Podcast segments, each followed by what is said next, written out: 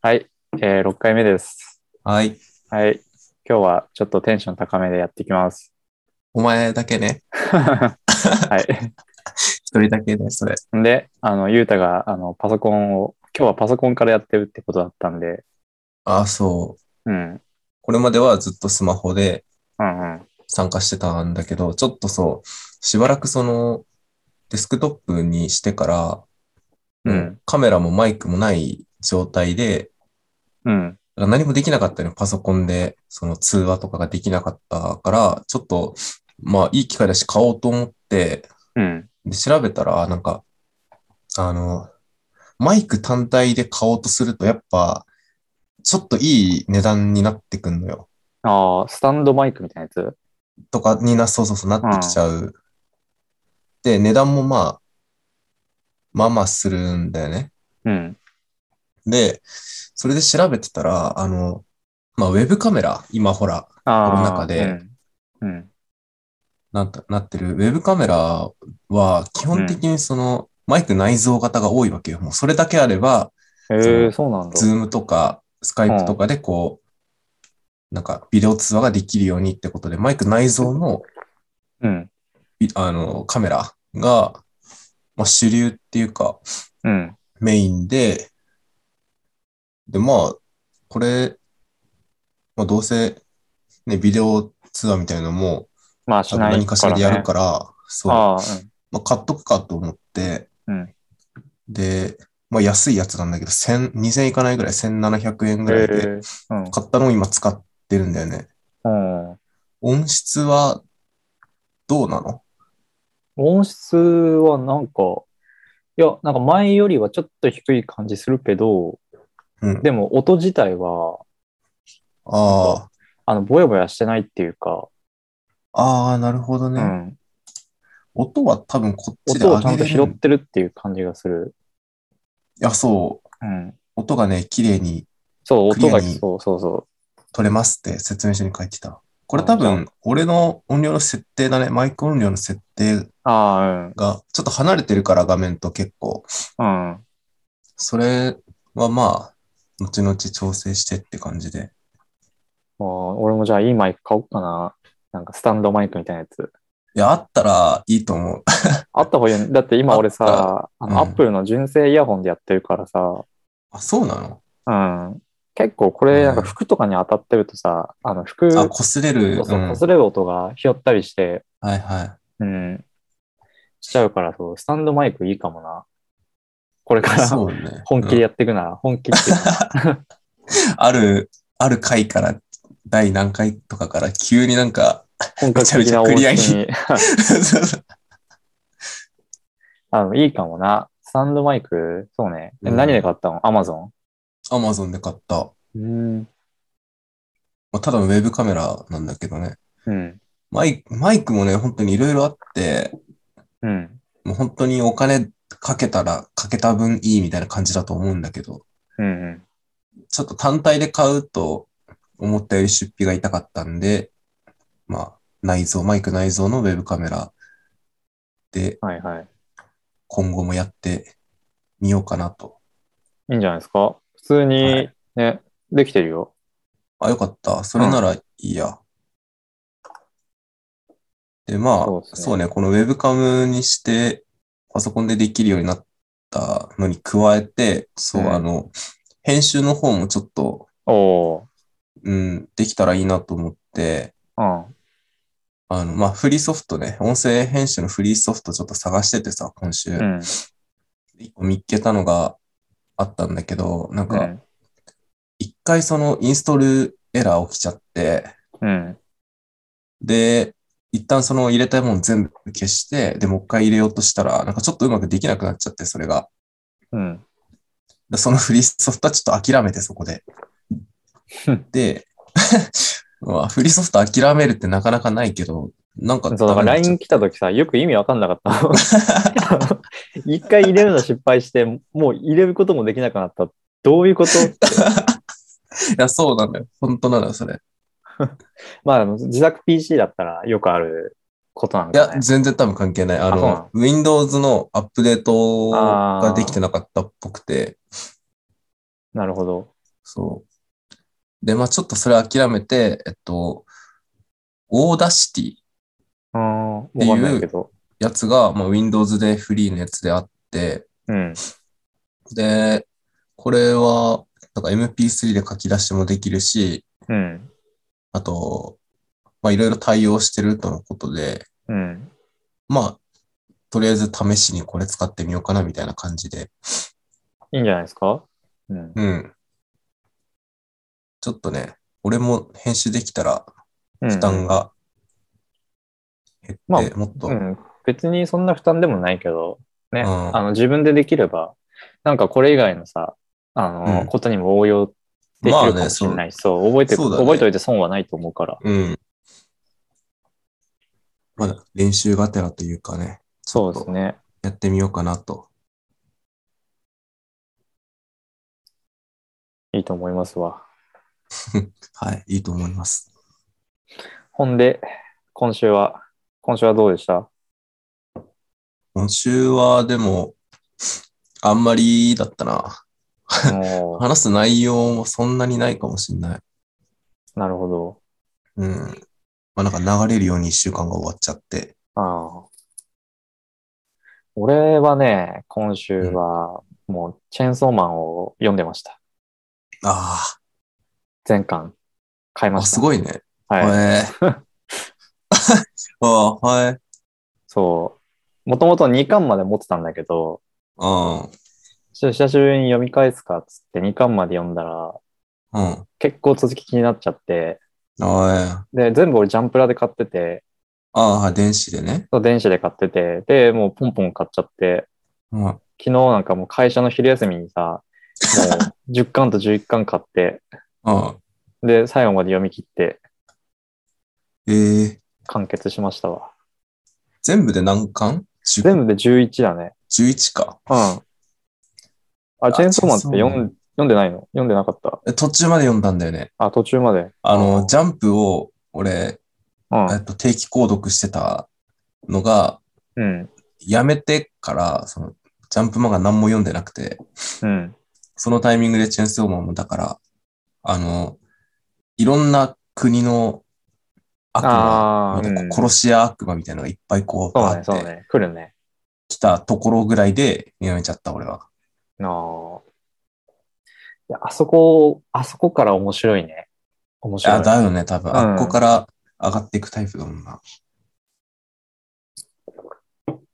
でチェーンソーマンさ、あの、読んでて思ったのが、うん。これすごいいろんなオマージュしてるなっていう。うーん。うん。あその、まあ、それこそ昨日読み終わって、昨日の夜とかに、その元ネタとかいろいろ調べてたんだけど、うん。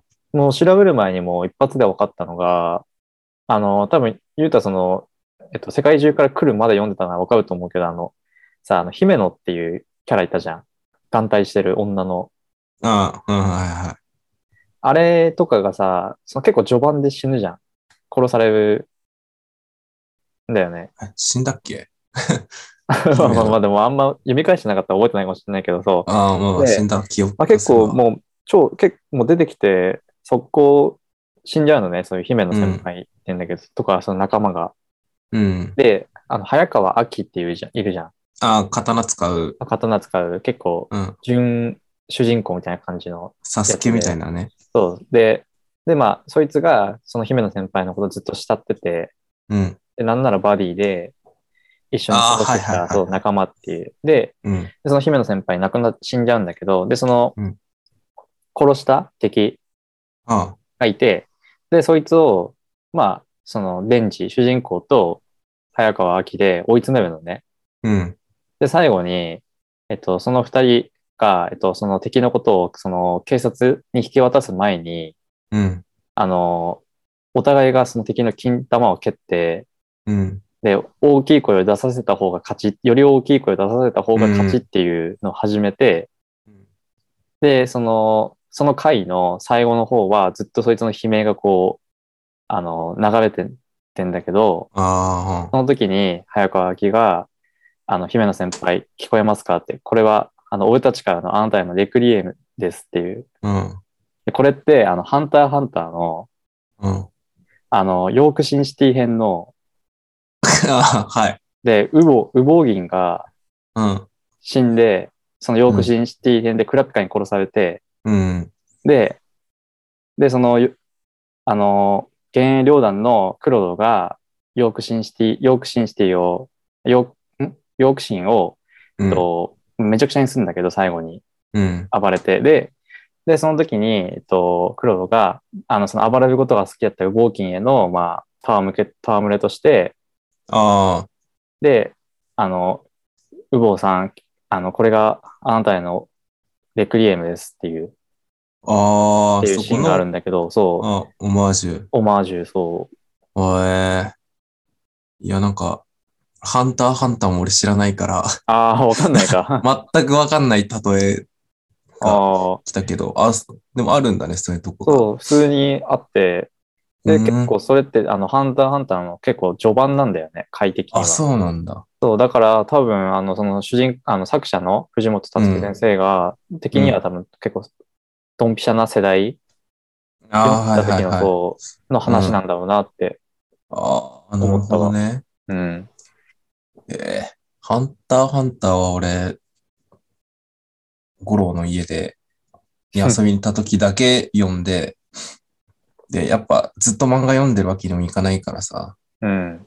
結局、あの、ハンター試験の最中にもう読み終わっちゃうじゃん。あーやめちゃうんだよ。うん。で、次遊びに行った時とか忘れてるから、またよ最初から読むんだけど。じゃあの一生そ、その先に行かないじゃん。 あの、一生早歩きしてトンネル抜けて くところで、俺のハンターハンター止まってるんだよね。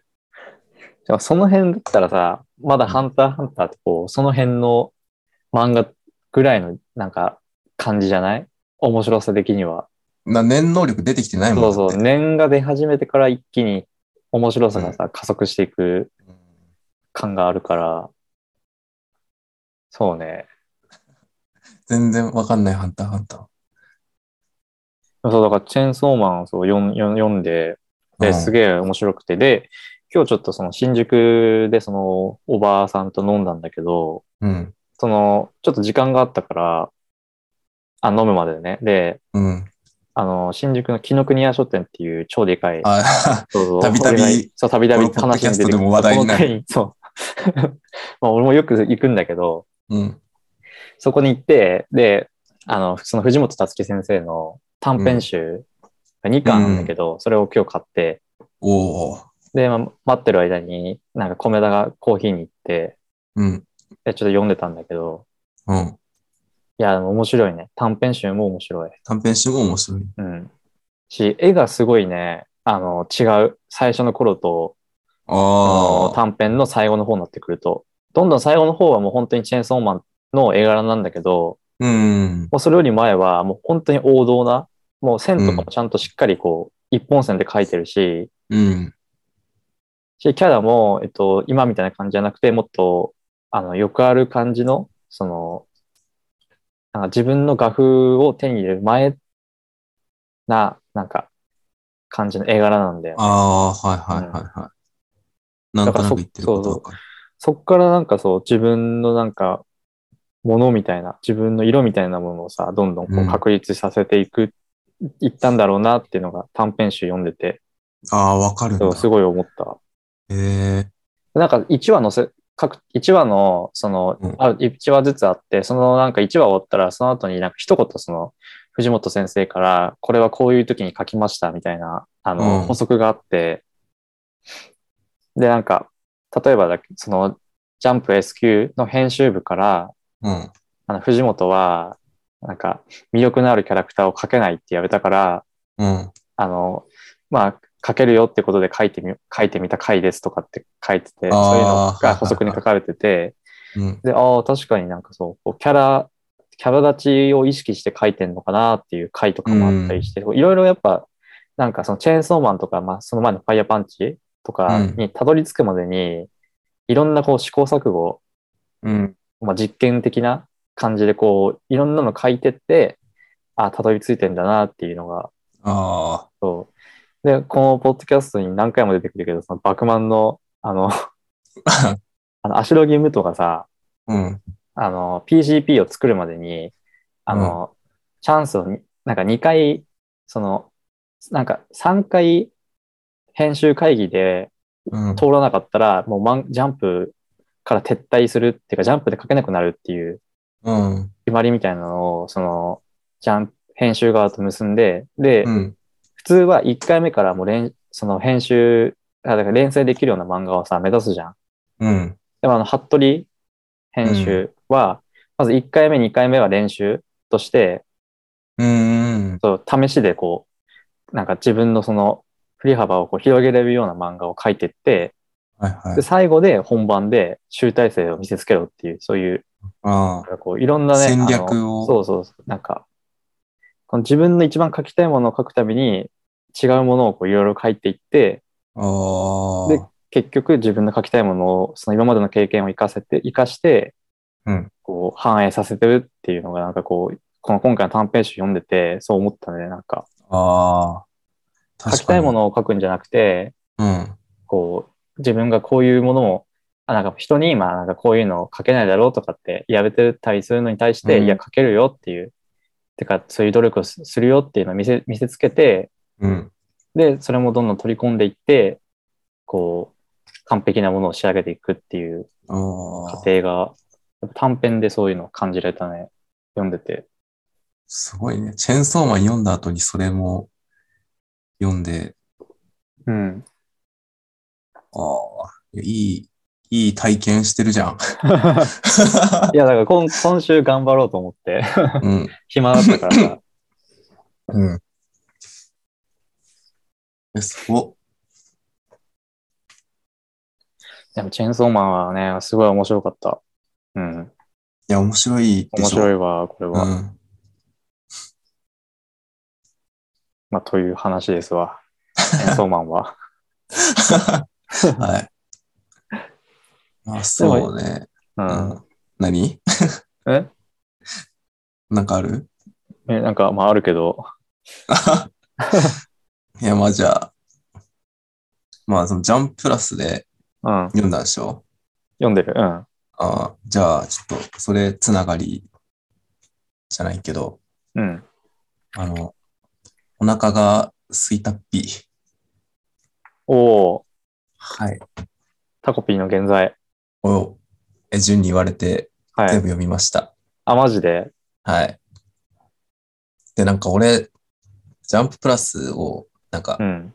ゆるーく使ってたの。結構前から。うん。なんとなく、その、マジでどうしようもなく暇な時間とかに、ちょっとその、漫画読んで、なんか過ごすためぐらいの感じで使ってたら、なんか、コインがめちゃめちゃ溜まってて、俺、ええそうなんだ。 1300コインぐらい持ってて、おお全くだから課金とかをー。せあ、じずゃにあ、買えるね。うん。全部読み切っちゃって、うん。そう、タコピーをコーピー読みました。全部読みました。うん。どうっす かああ、あれは。まあ、いや、なんか、その俺タコピー読んでなかったけど、そのツイッターとかでなんかうんタコピーそうそ考うそう察みたいのがすごいガーって流れてくる時期うんが、あったじゃんね。戦う線、んなんか完結したあたりだよね。あ、そうそうそおうそらくそうそう、終盤ぐらいにバーって来てた時期があって、あれ見た時に、その考察の中身はなんかすごかったのよ。ちゃんとさ、細かいとこまでこうん。う考えられてて、あ、こんな深い、奥深い考察ができるような作品なのかと思って、うん。見てみたけど、なんかあんまり俺的にはそんなによくわかんなかったというか、考察どうやってやってんだみたいなうんうん。感じで、まあ、なん、なんだろうな。うん、なんか出てくる大人がみんなダメだなと思っちゃって、ああ、そうね。うん。子供たちの話に入る前にそもそも登場人物の大人がもうみんなダメな、ダメって言ったらあれかもしれないけど、ちょっとね、難ありって感じで、うん。なんか、なんだろうね。 子供たちのその頑張りとかに関して全くこう気が向かなくなっちゃって。ああ。そうそうそう。逆に純はどうなのあ俺、のなんかハマってたけど。えでもね、俺、結構、その、ループもの好きで、うん。あー、まあ、はいはいは俺、い日暮らしめっちゃ好きで、ああの、そうそうで、運命を変えたいっていう、なんかさ、運命に抗うために何回も繰り返して、うん。何回も何回も繰り返して、で、この時、その、この時だけにその開かれた道があって、うんそれにこう、うまく乗っかって、うん。で、その、決められた運命から脱するっていうのが、見ててさ、こう、すごいワクワクっていうか、うもん。う、胸が熱くなる瞬間のえ、一つじゃあ、あ、の、そうあの、チャッピーがいなくなって、ああの、ひなんか、何回もやり直すけど、もう102回繰り返しても、 マリナちゃんが毎回来ちゃうみたいな。あ、あったね。あ、もう絶望でしょ、じゃあれ絶望だね。で、あれはなんか日暮らしでいう、あの、良平っていう、うんあの、誰だかの忘れたけど、主要人物のお兄さんがいて、あ。うん。で、そいつが登場しちゃうと、その子の妹、その、その良平の妹は必ず虐待で殺されるっていう、っていうのがあっ悪いフてラ、グが立っちゃフラう。グが立っちゃうから、だから良平が登場するイコール、もう、この、失敗みたいこのな。回の、そう、あの、ワールド、もう世界はもう、あともう、その、いい、いい方向には進みませんっていう、うん。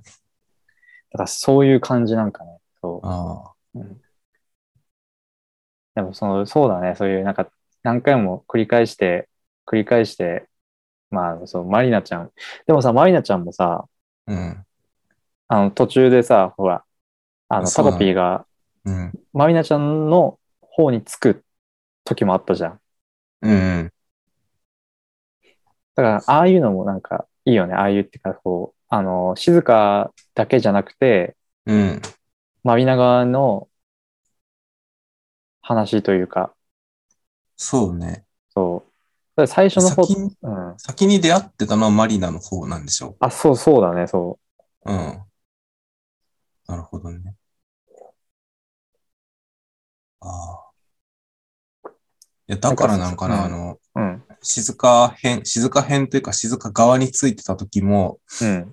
なんかこう、その、なんだろうな、マリナちゃんにこんなことしちゃっていいのかな、みたいな、そのさ、ああ。なんかちょっと葛藤みたいのがあって、うん。それはだから先にマリナに会って、まあ、記憶をなくしてるわけだけど、うんうん。こうなんか断片的な何かが覚えてて、それでなんか、これ良かったんかなってなってたりしたんかなっていうのは思った。うん。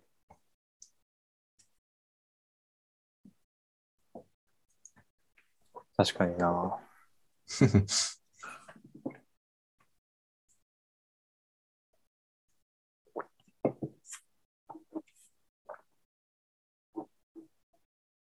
まあ、あれって、うん。結局は、うん。その、結局は、あれ、グッドエンドだよね。ハッピーエンドだよね。ああ、多分。おそらくだけど。うん。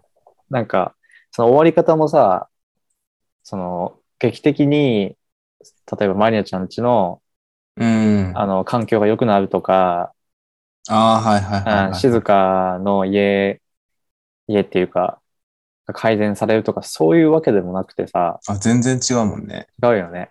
うん。もう環境は変わらないけど、でも、その二人がまあこう、手を取り合って、うん。で、まあちょっと親しくなって、生活苦しみは変わらないんだけ一緒にど、こう、うん、協力者ができるというか、そうだよね。うん、それがまたね、うん。なんか、今まで、今までっていうか、今までのループものとさ、うん。違う感じがするよね。完全なハッピーエンドではないっていう。うん解決はしてないもんな、だっうて。ん。そうよね。最後でさ、だって、あの文房具、文房具選んでる時にさ、あの、うんなんか、またうちの母親が、みたいな話を、出てうんしてたし、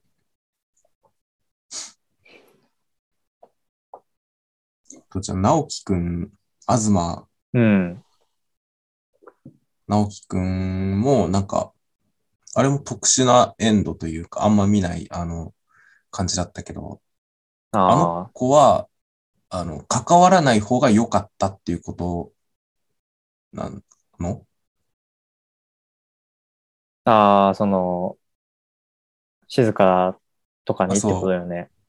最初、大丈夫みたいな、その、自分のクラスでいじめなんかあってたまるかみたいな感じで、うん。大丈夫って声かけたのからきっかけで、こう、巻き込まれて、うん。あの、まあ、最終的な犯罪をかぶ、罪をかぶってさ、うん。出頭することになって、一家がもう全部ダメになっちゃうというか、うん。っていう流れだったけど、まあ、そのループ後は、なんか、話しかけない世界線に入って、そうだね。同じクラスだけど、う全ん然そうそうそ関わらないっていう。うでもそれが一応、まあ、いい形でうん。終われたっていうか、そういうパターンもあるんだなと思ってさ。うん。そうね。確かに、それは。その、静香とマイナと、東くんの3人が、うん、こう、幼馴染的なものになって、うん、こう、学校生活を送っていくっていうエンドじゃなくて、うん。東くんは東くんで別で、あ、その二人には関わらずに。に、うん、まあ、暮らしていく、生活していくっていううん、エンドが最もこう、いいっていうのがね、うん。うん、確かにそれは。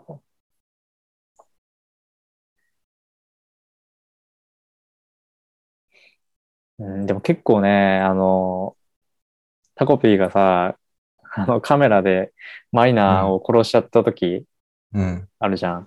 あそこ、あそこがピークだ ね。読んでて。ああ。俺、あの、あの、仲直りリボンみたいなやつで首つったとこがピークだと思うけどね。早え わ。超序盤じゃん。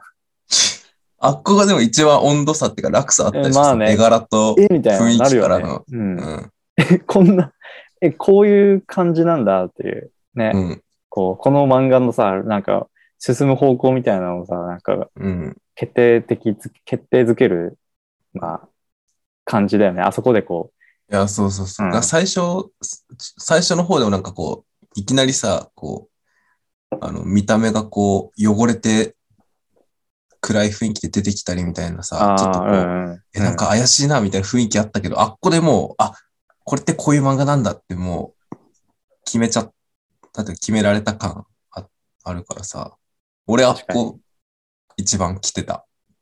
ああ、そうよな。最初、結構、際どいというかさ、う攻ん。めてる場面が多かったね。うん。読んでてさ、あの、やったね、たいちゃんっていう、エロ漫画があって、うん。これと結構にに最初似てるのかなっていう思いがあって、読んでてね。あで、このやったね、たいちゃんっていうのは、まあ、エロ漫画なんだけど、あ、聞いたことあるわ。あタイ結ト構、ルもうそうそう、結構ネット界ではかなり有名な、まあ、うんうつ漫画なんだけど、うん。あ、だよね。そう、あの、たいちゃんっていう、まあ、えっと、福祉施設出身のうん。女の子がいて、まあ、両親もいない。で、お母さんが、その、たいちゃんからいなくなる前に、あの、熊のぬいぐるみをあげるのね。はいはいはい。で、で大ちゃんは、その、熊のぬいぐるみをうん、えっと、すごい可愛がって大切にして、で、そしたらいつの間にか、その、熊のぬいぐるみが、こう、話しかけてくるようになったのね。ああ、はいはいはいそう、なはんか人格を持ち始めて。い。うん。で、でもそれってじ本当は、タエちゃんのもう幻で、幻覚で、あの、周りの人からしたらただの熊の人形なんだよね。で、で、そのタエちゃんが、えっとね、かその、あの、どっちかの両親のおじさんに引き取られるんだけど、で、そのおじさんが、まあ、そのタエちゃんにこう、なんか、まあ、いかがわしいことをするってああ、はいいうはいはい。話で。で、最終的に、あまあその、えっと、タイちゃんはそのおじさんに侵されてる、最後の方侵されるんだけど、うん。まあ侵されてる時に、そのクマの人形をコロちゃんって言うんだけど、コロちゃんに助けてって言ってて、で、そのおじさんが、お前さっきからその、クマのぬいぐるみに何、ずっと何話してんだよ、うんみたいなこと言って、で、そのクマのぬいぐるみを、そのおじさんが、こう、手で八つ裂きにしちゃうのね。うん。で、話はそこで終わりっていう、結構まねあ、かなり鬱な、そう、救われねえ、何も。何も救われない話何で。も救われねえ。 で、俺も、その最初タコピーの原罪読んでて、読んでうる、ん最初の方読んでた時に、あ、これってもしかしたらその静香ちゃん、タコピーってその、本当は存在しないもので、ああ、はいはいはい、はあい。で友達のいない静香ちゃんが妄想で作り出したうん。存在なのかなって、って最初は思っってた。そう。て。けど、バリバリ実態を持ってて。バリバリ実際持ってそうそう。だから最初はそれで、あの、友達っていうか、マリナちゃんとかにいじめられて、で、いじめの発見殺されて、うで、んタコピーっていうのも実は幻でしたっていうオチなのかなって、うん。そう、かなと思ってたけど、まあ、それ違うわ。違ったね。全然。まあ、殴り殺してるからね、だって、カメラで人を。うん。幻じゃちょっとね。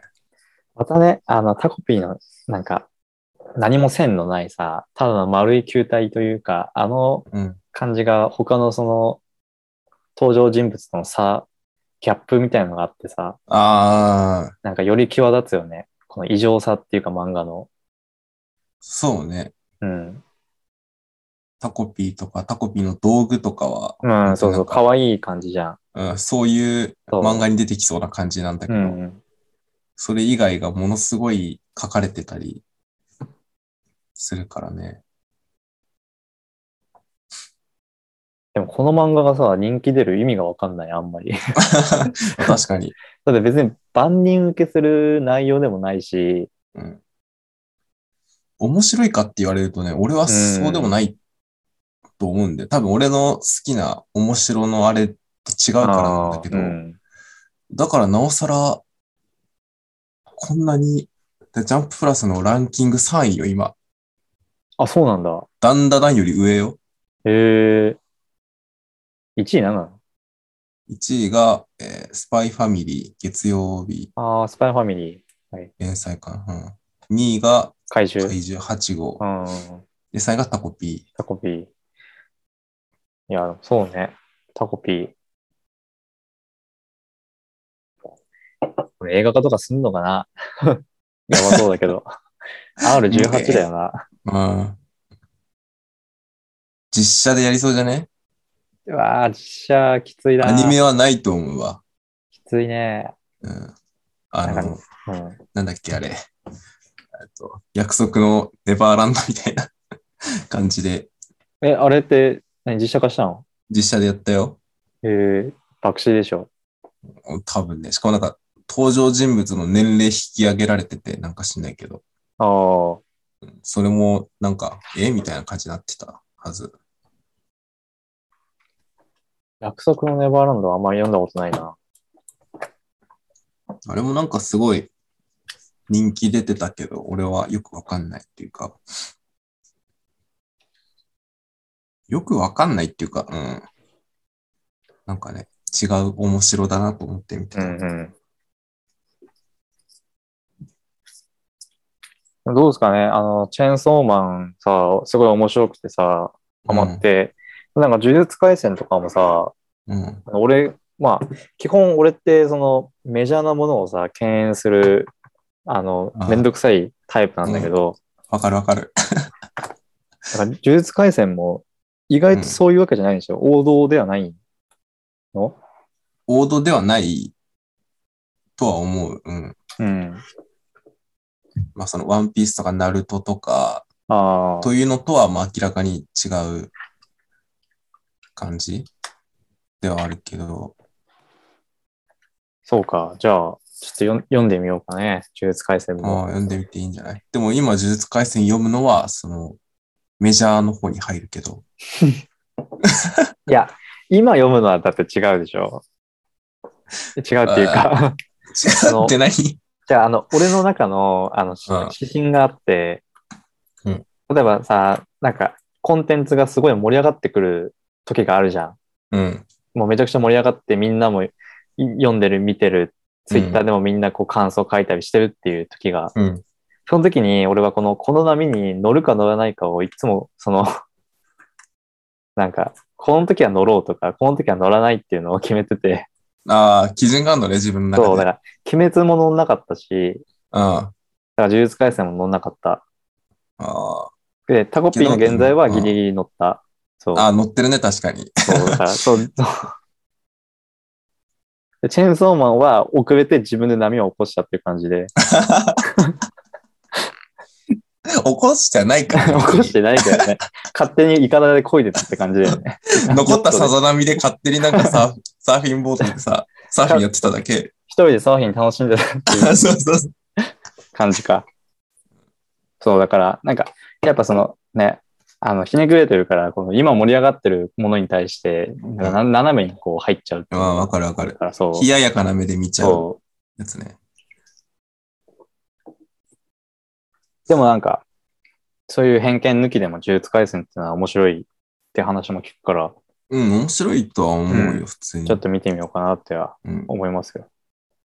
で、多分、その、ハンターハンター好きな人は、ああ、まず間違いなくハマるだろうな、みたいのが。あはいのはい。言っちゃなんだけど、めちゃめちゃ似てる。あ、そうなんだ。うん。似てるというか、まあ、うん。なんだっけ、あの、呪術廻戦の、うんあの、必殺技。んなんだっけ解放みたいな。挽回みたいな。ああ、えっ とね、領域展開ね。ああ、そう、領域展開。はいはい。そう。まあ、ちょっとじゃあアニメで見てみますよ。どうぞてかアニメで思い出したけどさ、うんあのオットタクシーの映画化、映画あ化あされたじゃん。あうれ、ん。なんかただの総集編らしいね。マジうん。えあ、あの花みたいなってこといや、あの花の映画がわかんないけど、あの花の絵が総集編だよ。 まあ、ガンダムでいう、あの、愛戦士編みたい な。だから、なんだ、俺わかんない。 お互いがさ、わかんないこと繰り出してんのよ。全然わかんないから。そのまあ、アニメのこう、焼き直しというか、 アニメ版、そう、らしい、らしいですわ。あの、別に新エピソードとか新カットなしで、あ、そうなんだ。うん、今までの話を、まあ、いい感じのとこ切り取って、つなげてっていう。えだから初めて見る分には、あの、要約されてるからいいらしいけど、うん、でも一回見てる人からしたら、だって同じの見るのきついし、うん。面白くないから、あ、そうなんだ。そう、っていうのを感想を見ました。ちょっとツイッターで。えそうだから、ちょっとね、見に行こうかなと思ってたけど、ーうん、俺も見ようと思ってうたんわ。そんな感じだったらちょっといいかなっていうう。ん。あ、そうなんだ。ちょっと、うん。ちょっとショックな感じがありますね。楽しみにしてた俺、あの、続きを見るの。ああ、そうね、続き来るのかなと思ったけどうね。ん。 蓋を開けてみたら、あの、エヴァの使徒新生編みたいな感じだったっていうね 確かに、それはわかるわ。あそれわでか言っるわてくかれよ、る一回目から。ガンダムじゃなくて、そっちで言ってくれよ。 ガンダムのその、あの、あ愛戦士編っていうか3部作で最後愛戦士っていうタイトルなんだけど、うんあれもガンダムのその40何話、30何話かな、あのアニメをうん3つに区切ってうん。映画化したっていう。あ、そうなんだ。そう。だからアニメ見てる、見てれあばし見なくてもいいっていう内あ容。なるほどね。俺さ、散々前ぐらいからさ、あの、ガンダム、それこそ前回、直哉来た時もさ、ガンダム俺あんまわかんない、みたいなこと言ってるし、その前にもだって、ポッドキャストでさ、エヴァの話してさ、俺、DVD 版買ってとかも話してるじゃん。うん。それらを総合的に判断してさ、うん。エヴァで出せよ、最初から。いや、なんか、エヴァの使徒使徒新生編って結構マニアックな感じかなと、俺的に思ってたから、うん。だから、あえて言わないで、ガンダムの方わかるのかなって思って、あああのゼータガンダムの星を継ぐものみたいな。うん、 それわかんないからね。えそれそれも、今らあの何の例えで言ったのかもわかんない。いやそれも、そのアニメのただ総集編っていうああ、そうなんだ。だけの、そう。はい。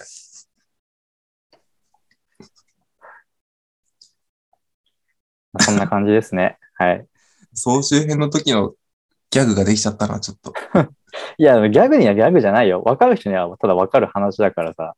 ででもだから、今何個か出たから、ああ、 そうそう。4つ5つあればさすがにほら、わかんないとこつけるじゃん。確かにね。まさかこんなギャグがあるとは思ってなかったな。まあ、でもあんまね、もう俺ら世代とかは、ファーストガンダムとかも見てる人少ないしさ、うん。そうよね。伝わりにくいと思うな。うん。ほんで、次に話そうと思ってたのが、はあの、ボーカロイドってさ、い。うん。と、中学校の時は聞いてた。うん、まあちょっと聞いてたえかー、な。入りって何から聞き始めたええ初めて聞いた曲。うん。俺、うんと、俺中学の時は全然その、もう、インターネット環境が全く周りなくて、ああ、あれってだからニコニコとかでしょ、そうね、YouTube とか。うん、全く触れてなくて、その時。うん。うんと、中学の中1か2とか、うん。うんいや、2、2かな中2か中3か。中2か中3の時に、あの、ご飯食べてる時の、あー給食の給食の時時の間ラジオみたいなで、あーあるね。うん。あれで流れた、えー、多分千本桜かな。ああ。一番最初で、なんか耳残るなって思って、うん。うん、うん、で、えっと、スマホを手に入れてから、ちょっとそういうとこ聞いてた。ああ、じゃあ高校入ってからって感じじゃん。そそうのそうそうそう聞き始め、ちゃんと聞き始めたのうん。が。へえ、そうなんだ。そうなんですよ。どう俺してまた急に。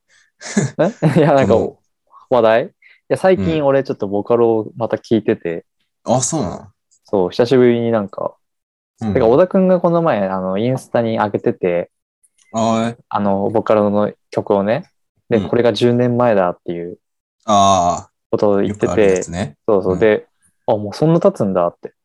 あで、なんあ、か、そうよね。今まで自分が聞いてきたものを、まあ、振り返りって感じで、うちょっと聞いてみようかなと思って、うんうんうん。で、そう、まあ、なんか聞いたりしてるんだけど、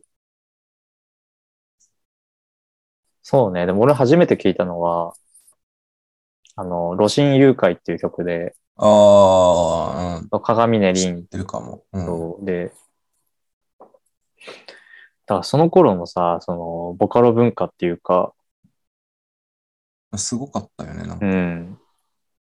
もうみんなボカロ聞いてたし、うん。逆にさ、そこでこう、自分の聴く音楽みたいなものがさ、固まってる人も多いんじゃないかなって。あの時期に。うん。あまあでもそうだろうな。なんか人って、人間ってその中学ぐらいまでに聴いあてきあたー、音楽15歳ぐで、らいまで、そう。あのそう、その後の好みとかが決まるみたいなのが言われてるぐらいだから、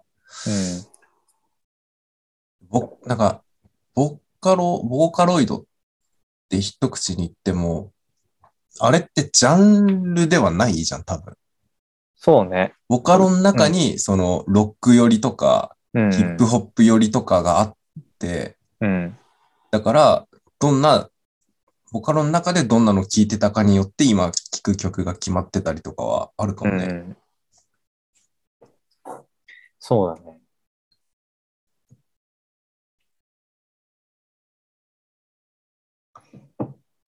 そう、ボカロでさ、その、結構好きな、まあ、ボカロの曲作ってる人で、その、プロデューサー、なんとかうん P とかってやれるんだけど、うん。で、ハチ、ハチっていう、あ米津玄師であ、しそうょ。そうそうそう。 でそっちで言ってくれた方早いよ。 いや、まあそうだけど。で うん、その、俺がボカロ聞いてた頃は、多分まだそのヨネ、ヨネズは、うんヨネツどっちがわかんないけど、うん。ヨヨネズか。で、ずじゃない。うん。ヨネズはその、まだ全然その名前が出てない。まだその、ハチっていうプロデューサーでやってたところで、うんうんで、その頃にの曲、そのハチが出す曲ってもう、すごいもう、良くて、もう何百万回再生いって当たり前っていううん。感じで。で、そこから、その本業っていうか、自分のアーティストうん。名乗り始めて、うん。で、今に至るっていうなんか過程がね、うん。ボカロから、その、今のこう、日本の音楽界に、こう、移っていく人もさ、うん。まあ、なかなか結構いるっていうのが、なんかボカロ、うん。ねそう日本の音楽の中でボカロっていうのはすごいこう影響あるんだなっていう。そうね。うんそれこそブームが多分終わってというかさ、落ち着いて、うん。だからこれから出てくるアーティストの人たちはなんか何かしらの形で触れてはいるかもね。俺だと同世代ぐらいうの。ん、そうね。うん。ねなんか俺らは聴いてる側だったから、なんかうん。その、ボカロの曲を作ってる人がそのメジャーの方で有名になったりすると、うおーみたいにああ、うん。なんか、うわ、すげえみたいになるけど、本人、作ってる本人は、なんか、最初からメジャーの方に行きたいけど、うん。どうやって行くかわかんないみたいな。とりあえず有名になんなきゃ話始まんないから、ああ、うんうんとりあえず曲作ってこれ公開して、うん。うん。みたいなことをやってたのかなっていうのはあるね。そもそも見てる点が違うみたいな。うん。まず自分で曲一曲、そのボカロを使って作って、うん。名前を売ってから、そあのそうそ自うそう分のその音楽を売っていくっていううスタンスなんかね。そうそう、そういう流れなんじゃないかな。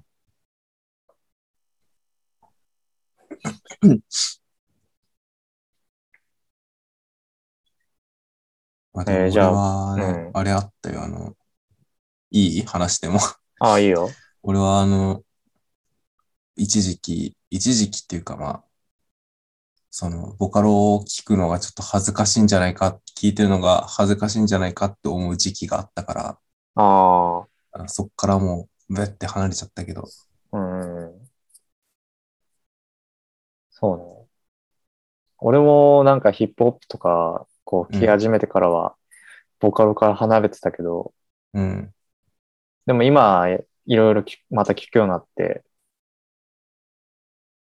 で、なんかその頃の、その、中学校の最初の頃とか聴いてたようなボカロを聴くとさ、まあなんか曲だけじゃなくて、その聴いたと、聴いてる頃のなんか思い出みたいなのが、わかる。思い出すよな。読み上がっ、読み、そう、蘇ってきて、うん。うん。で、まあ大体思い出したくない思い出とか多いんだけど、 うん。 うんまあそういうのをこうね、苦虫をあの噛みつぶした顔をしながら、うん。 あの電車で聞いてる。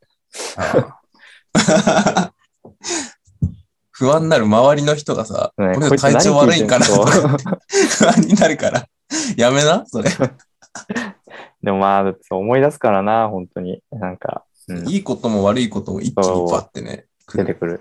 まあ悪いことが大半なんだけど、いいことあんまないいいこけどね、とあんまねえよ。 あんまないよね、こういう時の。中学校の時の思い出思い出すっつって、うんいいことなんかあんま思いつかねえな。 て楽しい、楽しいか、うんとかではあるんだけど、そう。ただなんかちょっとこう、いいかと悪いかってうんそんな良くないのが。しかも楽しいけど、今なって思い出すと、ちょっとこう羞恥心が出てくるうん。ものがあって、なんか、うわあ、あの頃はさ、あの、無我夢中っていうか、こう、うん周りなんか気にしないでこういうことやってたけど、今なって思い出すと、うわあ、うんなんかめっちゃ恥ずかしいことだったんだなとかって、うん。たまに思ったりして、あの、枕に顔を押し付けて、こう、足をバタバタさせるっていう。少女漫画の女の子しかやんないや つ。やるな、お前が。ちょっと。それが一番痛いわ。 そう。まあ、たまにそういうのをやってます。ああ、はい。 本当にやってんのやってねえよ。ああ確かに曲聴いてその当時思い出すのはあるかもな。うん。だから俺、その、それこそあの、初めて中学で学校であの千本桜聴いた時のことを、なんかうんまだ覚えてて、うん。あのなんか全然知らなかったんだけど、そこで聞いてなんか耳に残るなみたいな思ってて、あの、俺らがあの、サブアリのマットでさ、ああ、うん。こう、勝手にこう、使いに行くときにさ、うん。はいあの、サブアリの奥の方の通路使ってくるじゃん。はい。サブアリ経由じゃな理く科室て理、科室超えてね。あ、そうそうそうそうそう、うんうん。確か俺、聞いたときも、あれに行くときで、確か。いや、でも千本桜って多分中1とかだよ。中地か。あれじゃあ違うのか。でも俺あのあでも道で、うん。でも多分、あの、まあ、あのリクエストソングとかあで、中3とかなっても流したりとかしてた、かうん、してたと思うあけど。あの道を歩きながら、うん。そうそうあなんか残るなみたいな歌詞を思い出して、どんな感じだったかなっていうのをこう思い出しながら、頭の中でこう曲を流しながら、あの道をこう 歩いてたっていう記憶がさ、お思いー出すんだけど、まあ、全然恥ずかしいとかではないんだけど、全く。うんうん。今思い出した、急に言われて。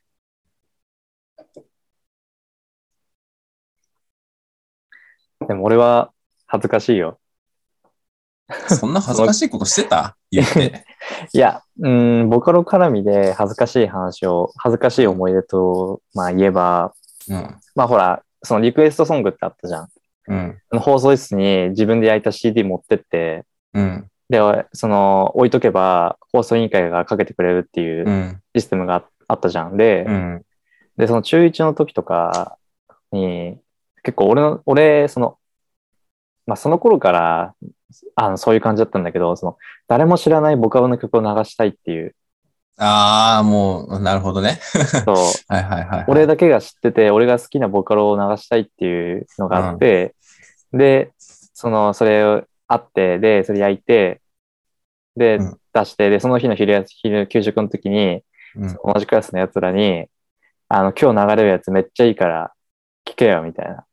ああ、言っちゃったんだ、先に。絶対知らねえと思うけど、みたいな。で、でも、でも、実際その給食食ってる時に音楽に耳を傾けるやつってなかなかいないし、うんまあね。なんならその食って、ご飯食べて友達と話してる方がメインじゃん、大体みんうな。ん、うん、絶対そうだもん。そう、だからその前に結構俺もそういう大口叩いていったけど、実際給食の時間になってみるとみんな別に、まあ多分聞いてるとは思うけど、うん。でもそれにリアクション取るわけでもなく、友達うとん、まあ、談笑したり、ご飯食べたりしてるのが、その、どっちかで言えば、しゅまあ、メインになってるっていう状態が、俺的にこう想像してたものと違って、俺の中では、その給食の時間に流れた時に、うわ、これめっちゃかっけえな、みたいな。 その生かすな、これみたいな。飯食うのなんこれか誰頼んだんだそうみたいそなうそう。もう、で、全然その、そういう俺が今日聞けよとかって言ってる、言ってないやつらとかも、この曲めっちゃかっこいいんだけど、みたいな。ああ、そういうような、その、リアクションを俺は想像して期た待から、してて。そうん実際眺めてみても何もこう変わらない感じうんっていうのがもう覚えてて、うんそれをこうボカロを聞くと思い出 して、 嫌な思い出ね。今の 思い出ああみたいなああ何も変わらなかったなっていうああ。そこで、そのなんか変にこだわりを持たずに千本桜流してれば、俺が聞いて、あ、なんかこれいいな、この流してくれた人、いい曲教えてくれたなってなってたかもしんないのに、うんうんなんかねうんその頃からそういうこううん。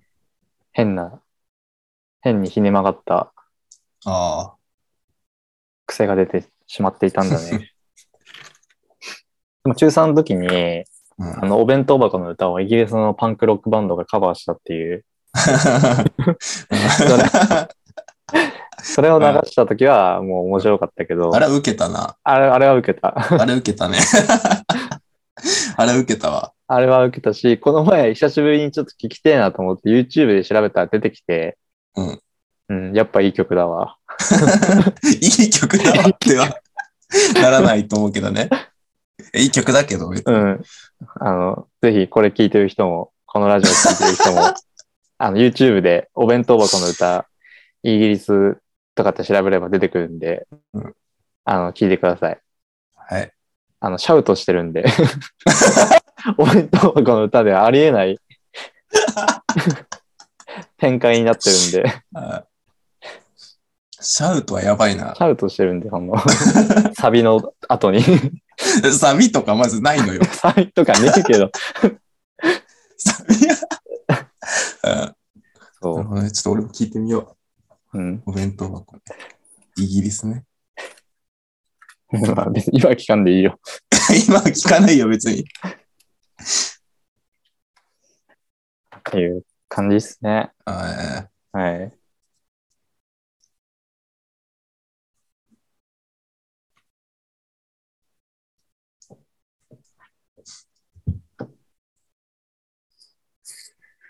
どうですかねなんか、なんかありましたー今週まあう、ん。何個かはあるけど、そんなに、結構薄かったね、今週は。うん。まあ、一個あるのは、えっとまあ、エルデンリングをとりあえずクリアまで行っおー。うん、行って、で、なんか、まだそのやり残したこととかがあるから、うん。まあ、これ2周目とかやるのかなっていうのをちょっと今考えてるとこ。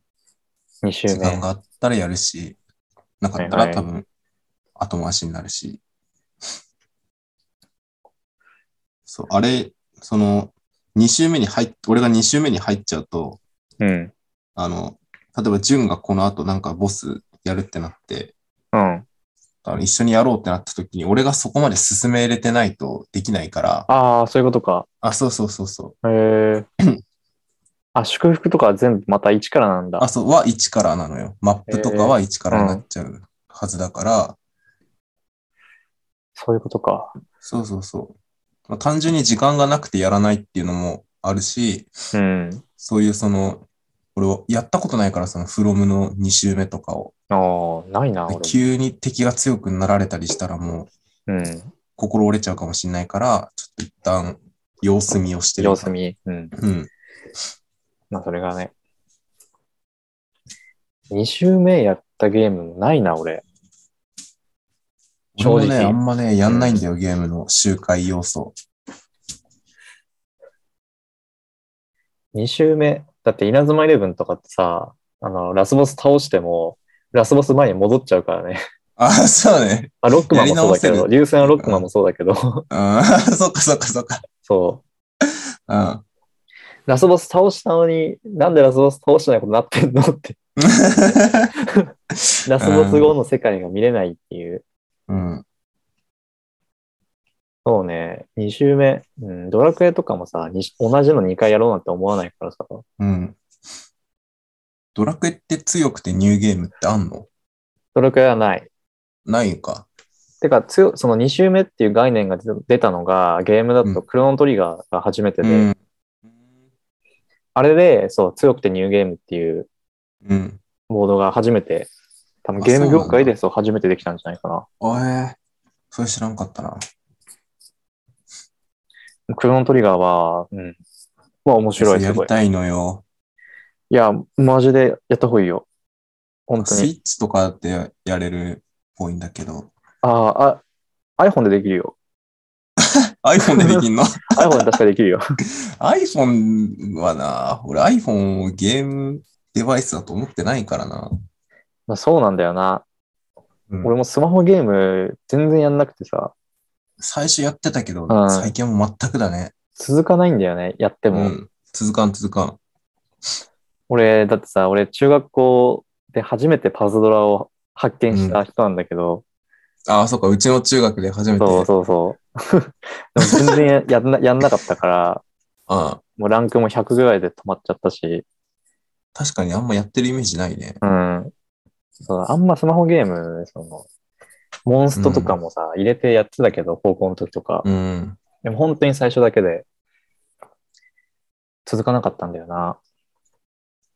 なかなかね、あれも、うん。でもなんか劇的にハマるやつはたまにあるけど、ああ。しばらくもう、そういうのもないうん。ね、多分、うん。というか、こう、さ、ゲーム自体がもう多分あんまり自分的に一番じゃなくなってきてるなっていうああ、そうい感じうのがあが、るだろそうう、ね。エルうんデンリング自体もさ、まあ、やりたいけど、でも他にもやりたいことあるから、うん。まあそっちも優先しつつっていう感じになっちゃって、子供の時とかはさ、もうゲームが一番っていう。何を置いてそもう絶そう、対家帰ゲっーたムら速攻ゲーム。うん。飯食って、またゲーム。で、寝るまでずっとやるっていう感じだったから、そこがね、結構変わってきてるなって。まあ、いい変化なのかわかんないけど。うん。 だから、そう、今、まあちょっと話変わるけど、うん。今、あの、アントニオ猪木の小説を読んでて、あ、この前買った。この前買ったやつ、うん。僕結構面白くて、えー、まあそのプロレスの成り立ちからいろいろ紹介してくれて、うん。で、プロレスってさ、どういう印象を持ってるえどういう印象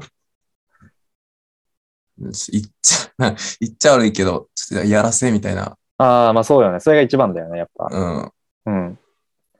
実際その本でも、プロレスっていうのはもうシナリオがちゃんと決められてて、あ試合をする前から、もう今回はこいつが勝ちますっていうのを、もう敵も相自分も周りももあるんうだ把握してるあ、えのがえー。もう、そう、セオリーで、うん。でも、でも、その、勝つのはこいつだけど、そこまでの過程っていうのは決められてなくて、あ、そうなんだ。そう。で、そこを、こう、相手と自分と、うん。まあ、がうまく作っていくっていうストーリーを、あえー。そう、作り出すっていうのがプロレスの一番の醍醐味ああ、そうなんだ。らしいのね。うん。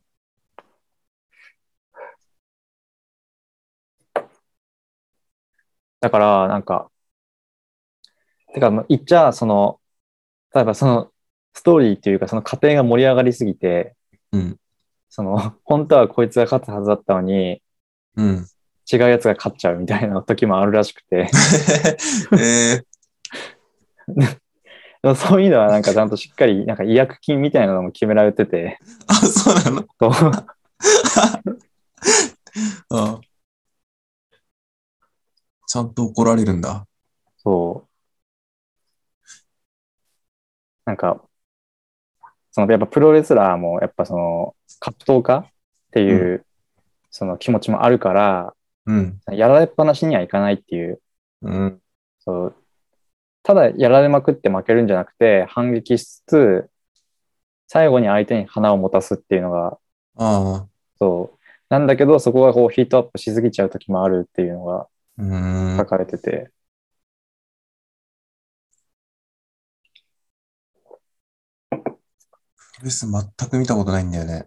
うん、俺もさ、そう、なんかプロレス技とかはさ、そうんの知ってて、とか好きで、うん。まあそれこそ中学校の時とかなんかやかけたりとかやってたよねそうしてたけど、その中身みたいなのをさ、そう知り始めて、まあこの本読ん読んでて、うん。ああ、そう、まあ簡単に言うとこう奥が深いなって。うーん。まあやらせなんだけど、でもそのやらせの中にも、こう、なんて言うんだろう、いろんな、この思いがあって、いろんな人たちの、たくさんの人たちの、その、思惑というか、うん。がいろいろ絡み合って、こういう結果が生まれてるっていう、ああ。はいはいはいはまあそうまあ、なんか結構抽象的な、あの、話になってるけど、い。うん。やっぱその、でも、やっぱ一番がお金なんだよね。あうあ。んね。お金が、その、やっぱ、儲けたいから、うん。儲けるためには、こういうストーリーを作り出して、うん。で、客に、あの、見せて、で、客がこう、盛り上がって、楽しんで、で、また来てくれるようなうん。筋書きを作るっていうのが、その、プロレスの一番の目的、みたいらしいですわ。プロレス、 うん。 全然なんか、好きなプロレスラーとか、ジュンいるじゃん。だって、俺ジュンとか、ああ、いや、でも、俺も全然名前しか知らないからさ、うん。あ、そうなんだ。うん。なんか昔、それこそなんか、好きなプロレスラーの名前出したり、その、技かけたりしてるのを見て、俺はちょっと羨ましかったもん。なんか、俺知らなかったから、プロレスを全く。ああ、あそういう話題でなんかこう、盛り上がれんのいいなって思って。うん。え、ジュン、ジュンってあの、ジャーマンスープレックスが得意みたいな、なかったお前、ジャーマンスープレックスさ、あの、リング以外でかけたらやばい よ。あ、そうなんなんか字面だけで言ってるけど。ジジャーマあれンスなんかープレックスってあれを相手のこう、掴んで、うん。あの、後ろにこう、まあ、バク転する形で、うんあの、相手の脳天をこう床に叩きつけるっていうやってなかったそれ。俺やったことない。あの、ジマャーマッントとかでやってなかったマットでジャーマンはやったことない。あ、ないんだ。俺が多分ややってたのは、円髄切りと、 やってるじゃん。あと、あと万字固めと、あ、まんじ固めだ。そう、まんじ固めやってたわ。万字固め俺一番好きでよくやってた。小田くんとかによくやってたけど。あ、やってたね、やってたわ。 まんじ固めってあれじゃん、あの、あの、ジョルノとゴールドエクスペリエンスみたいな、あの、ポージングになるやつでしょ。ああ、まあそうね。こうん、なんか、一番有名なジョルノとゴールドエクスペリエンスのポーズみたいな。そうね、こう後ろに立って、うん立つっていうかこう、相手の後ろから組むっていう、うん。足をかけて、そう。そうね、やってたわ。そうだ。そ、そっちか。まんじ固めか。まんじ固めそう。ええだからそれが、だからちょっとよく、あの、それもさ、必殺技っていうか、その自分の好きな技みたいなのもさ、ああ、個性出したいっていうか、あんま被りたくないじゃん、他の人と。そうね。そうこいつがこれやるなら俺こっちだな、みたいなのあったりするじゃん。うん。だか、ら、そう、プロレス好きな人たちで、こうなんか、みんなそれぞれお気に入りの技があってみたいなうんうん。のがちょっと、羨ましかった、当時は。いや、でも他にプロレス好きな人いたかな あんま、 ね、でいいても4、5人とかだったと思うけど。 ?4、5人もいなかったよ。せいたくんとかはプロレスの技好きやったから、よくうん。一緒にやってたけ ど。そうね。俺、プロレスラーだって唯一知ってんの、あの、スーパーササダンゴマシーンだけだもん。いや、だから結構、 スーパーサザダンゴマシン出てくるのなかなかマニア マニアックじゃないの。マニアではないでしょ、だって。えだだって、その、普通の人にさ、普通っていうか、何も知らない人にさ、知ってるプロレスラー行ってくださいって言ったら、まうんあ、最初に出てくるのはアントニオ猪木とか、ああ、まあ、そまあ、長州力とか、ああ、そっか。まあ、今はバラエティとかでよく見る天竜とかじゃないああ、確かに。あと、あれも、だよね。武藤とか、武藤とかもそっ長か。野、長野とか、うん。その辺、さスーパーサザンゴマジンと か、なかなかいいないと思うよな。あ、いそうなのかな。逆に俺メジャーだと思って。や、どうだろうな。ウィキペディアあるよ。スーパーサザンゴマシンの。うん。あの、スーパーササダンゴマシーンなんだけど、その中の人の、あマ ッ本ス名とルか、出ちゃってマッる。スル栄。あそうそう 出ちゃってるウィキペディアある。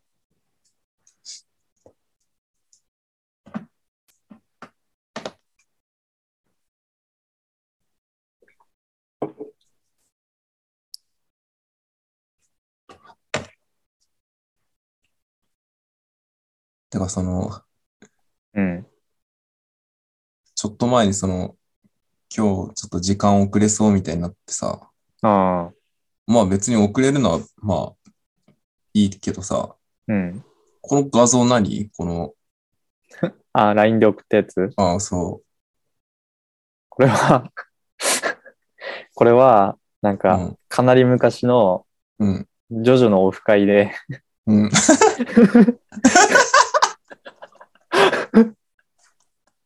ジョジョのオフ会で、そのコスプレした奴らが、と、記念で撮った写真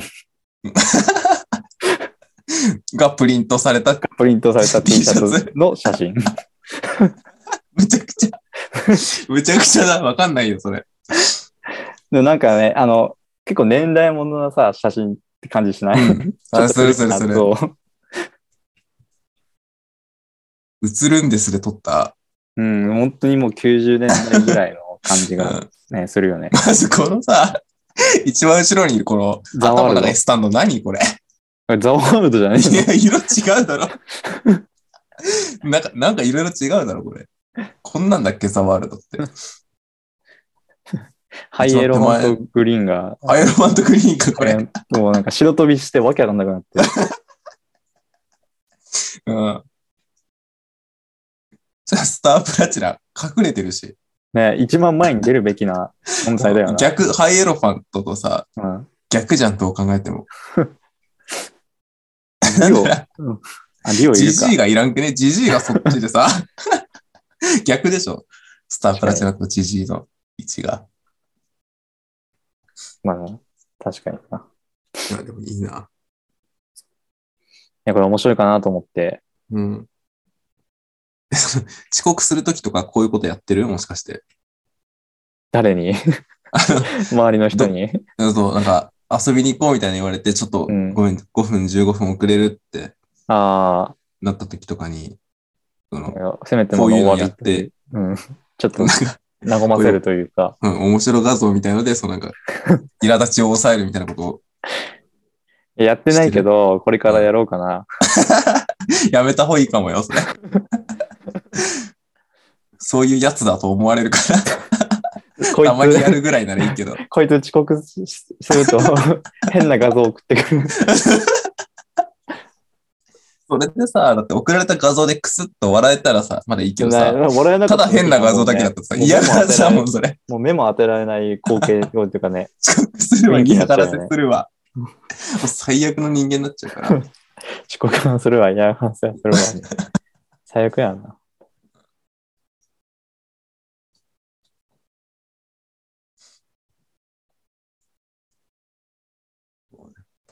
あ、そう、それでさ、つい、うん、さっき俺気づいたんだけど、うん、この、ポッドキャスト第1回目でもちょっと話してたんだけど、あの、うん、えっと、ウクライナ、情ウクライナ情勢を見て、その、ノーウォーのさ、ああ、うん、ジュンが現地に行ったやつあったじゃん。うん。つい、ほんと何時間か前に、うんあれのドキュメンタリー映像へえが YouTube にアップされて、うん、うん、 1時間ぐらいだったんだけど、その、まあ、企画した人たちとか、実際どういう流れが裏であってとか、うん。当日の様子とかが、ちょっとこう、うんと、収められたドキュメンタリーのね、映像が上げられてて、うん、で、こう、客席というか、おその、周り、人がいたところをこう、流し撮りしていくみたいなシーンとかもあって、だからもしかしたら映ってるかもよ。あ、本当にうん。ちょでっも俺と、結構後ろの方だったから。なんかね、後ろの方から前の方にこう、スライドしていく、えいや回時があって、えーじゃあ、ちょっと後で見てみようかなも。しかしたらいるかもね、映ってたかもね。あの日、ね、すごい人だったからね。うん。めちゃくちゃいたからね、すごい。も俺逆にあの、配信のカメラでしか、うああ見、れる範囲のことしかわかんなかったから、こういうのを見て、あ、こういうことになってたんだみたいなのを、うん。ちょっとまあ再確認というかね、して、そうね。うん。どうなんですかね、ウクライナ情勢は。あまだ続いてるよね、多分。あー大変だなうん。早く終わってほしいもんですね、うん。戦争は。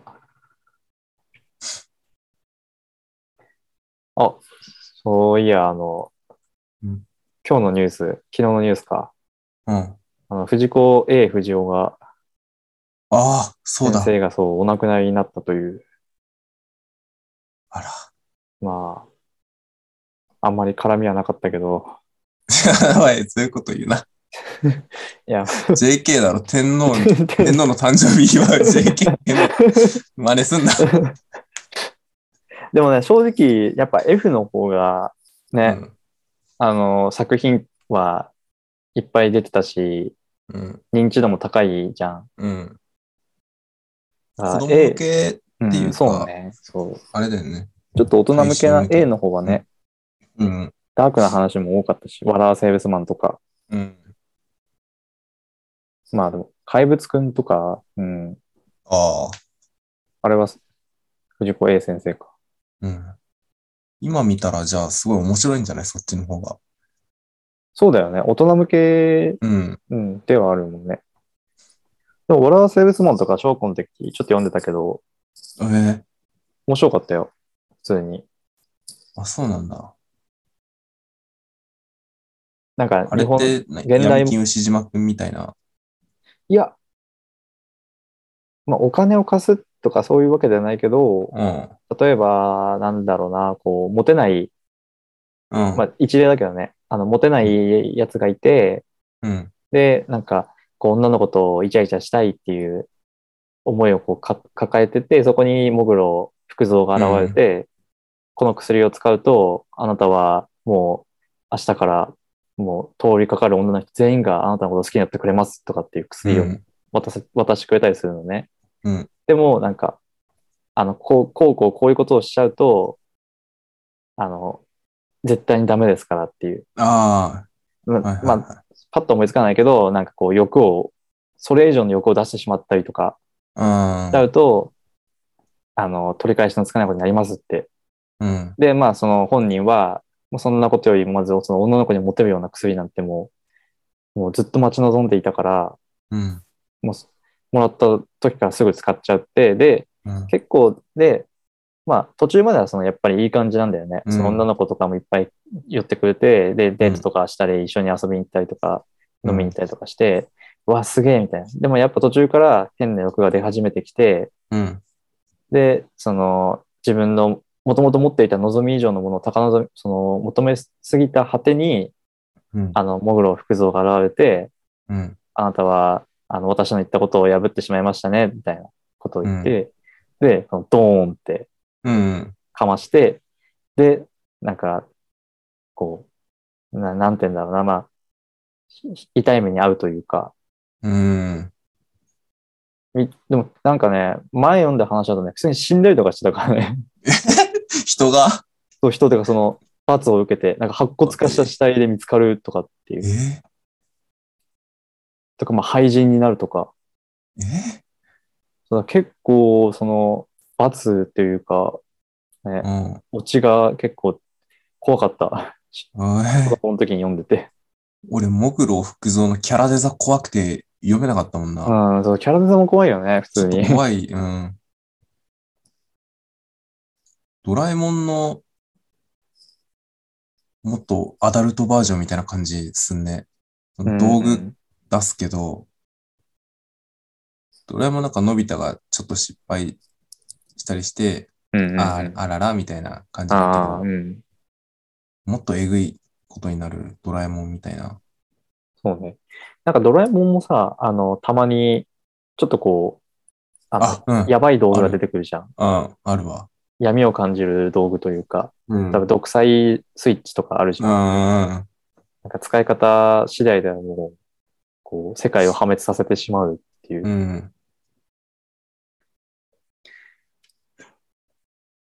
ドラえもんで、まあ、俺が一番残ってるのは、うん。ここへのことがバイバインっていう、あ、俺もだわ。それ、あ、マジであテレビで見てめちゃめちゃ怖そくうて、、怖くて、ドラ焼きだよね。あドラ焼きじゃなくて、ああ、れなまんんじゅうかパン、まんじゅうか。まんじゅうか。まんじゅうを、その、めちゃくちゃ増やして、うん。いや増やその倍の倍になっていくから、うん。でもう食い切れないのにどんどん増えていくから、このままだともう地球が、その、 まんじゅうだらけになっちゃうから、うん。最終的にさ、ロケットに積んで、あ、そうそう。宇宇宙宙ににね。飛ばすんだけど、でもあれって、あの、解決してないじゃん。いや、 そうね。そう。宇宙のどっかではもう永遠に増え続けてるから、うん。もういつかはもう宇宙全体をこう、まんじゅうが埋め尽くして、うん。で、地球にもい、こう、多い、まあ、地球にもこう来る時が来てしまううっていう、なんかね、こう、まあ一応、一応ハッピーエンドだけど、うん。でもその場しのぎっていう感じがね、なんか、たまにあるよね、そういうドラえもんでも。ある。え、ジュン、そのロケットで撃ったのしかわかんないえ、続きあるのあれ、のび太のうちのあの、あ、一個残ってた換んだ。気扇、換気扇の外、外付きの換気扇の下に1個、ああ、そうだ。まんじゅう残ってて、それがふ、1個ポンって増えた瞬間で確か終わる、みたいな。おーだから、宇宙に放り投げて、宇宙でも増殖するし、地球でも増殖するし、みたいな、もう悪夢みたいな。えーバッドエンドじゃん。あバッドエンドなんで、あれ。それが怖くて、俺。あ、俺、その時さ、その宇宙で増え続けて、いずれ地球へっていうのは、うん。そこまで思い至ってなくて、うん。とりあえず、まあ、宇宙って広いし、この場からなくなって、ああ、よかった、みたいな。もう、のび太の気持ちでいた。だけど、のび太たちは、そこで終われるじゃん。ああ、よかった、みたいな。そう打ち上げてね。なんとかなったみたいな。なのに視聴者にだけ、その、 隠れた栗まんじゅうが増えるシーンを見せて、うで、パんッと終わるのよ。ああそれが怖くて怖くて。俺、それでだって残ってるもん。怖すぎて。ー、なんか、ね。なんかこう、後世の漫画にさ、影響を与えてそうな終わり方だよね。そういうのって。確かに。根本的には解決してなかったっていう。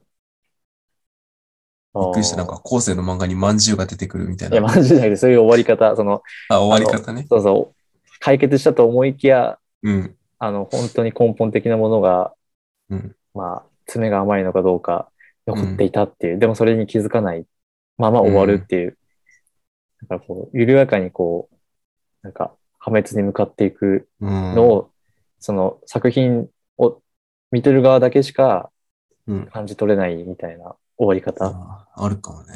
ね、登場人物たちはもうハッピーっていう感じで終わるけど、う見てる側はこの先のことを想像して、こう、あ、これ、後々は多分大変なことになるんだろうなっていううん。ふうに思思えるような終わり方。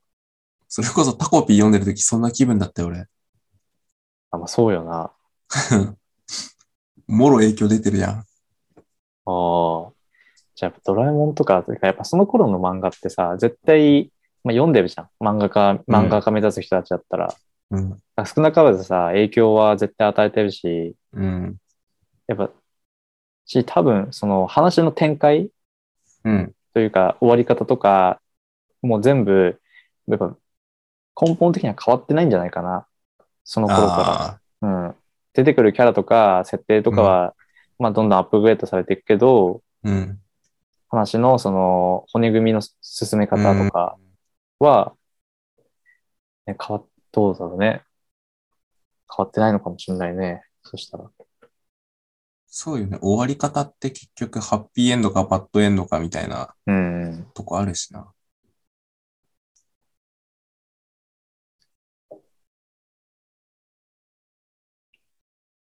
ちょっと、ジュンがさっきあの、天皇誕生日で祝ううん。 JK の下りやったから、ちょっと、うん。まあちょっとおふざけじゃないけど、あの、その、A 先生が亡くなってさ、ああ。でまあ衝撃じゃん。うわーみたいな。うん。したらなんかツイッターでさ、なんか、うん。あの、トレンドに RIP が入ってて、おお。あの、よくあるんだよ、その著名人が亡くなった時とかに、うん。 RIP 何々さんみたいな。いや、それわかるあるんだよ。レストインピースでしょうん。で、まあ、あるんだけどさ、うん。あ藤子 A 先生に RIP は違うだろうってうん。うん思うんだよね、俺。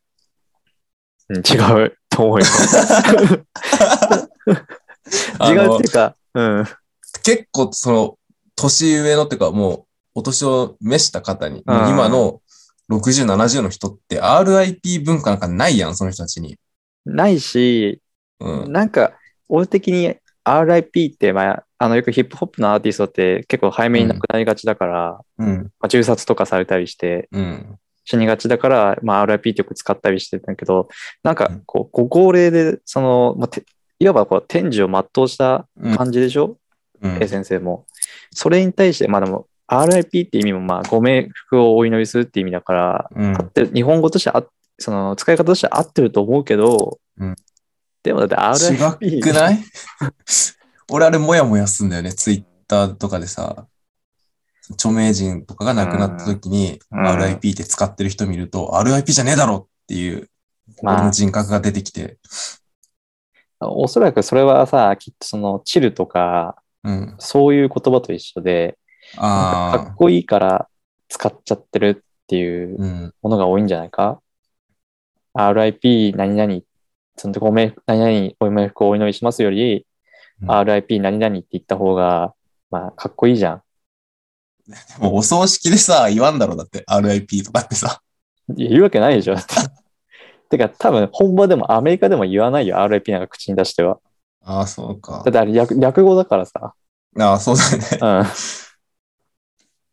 レストインピースの略語だから、だって、こだって、日本でさ、ご冥福をお祈りします略してさ、ご冥福とかって言わないでしょだって。舐めてる。ご冥福ですねとかって。ごうん冥福でしたとかって言わないでしょ。言わないからね。うん俺は思うわ、その、毎回、RIP とか見ると、うん。もうやる。まああの、A 先生に R- RIP はもう、うん、なんかね、ちょっと違うよね、それは。ちょっと違うよね。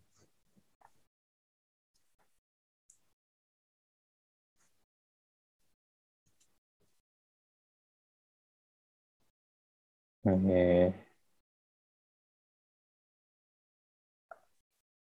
でも俺的にまだ生きてたんだっていう感じだね。あ、それはある。うん。うん。なんかその頃の漫画家ってさ、うもんう亡くなってんっていうイメージだったからさ、まあ手塚治虫とか、そうだね。で、石ノ森章太郎も、うん。うん、死んじゃってるし、うん。 まあ、水木しげるもう、うあれまだ生きてんだっけあれ、ちょっと待 って。ちょっと失礼かもしれん。こ れ。これは失礼かもしれない。み水木しげるって、いや、なくなってる、なくなってるよね。ああ、うん亡くなってるね、2015年に。はい。RIP です。ニュースでやってたもんだって、やってたわ。でも93歳だって、もうこれはすもごういね天獣だよ、天獣。天獣ってない。天獣だよ、天獣って言い方はないけどね。天獣だ よ。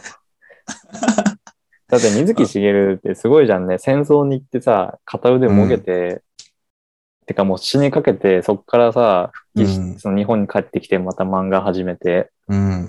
で、まあ別に漫画も最初売れなくて、うん。で、徐々にこう売れていってっていう。すごいな。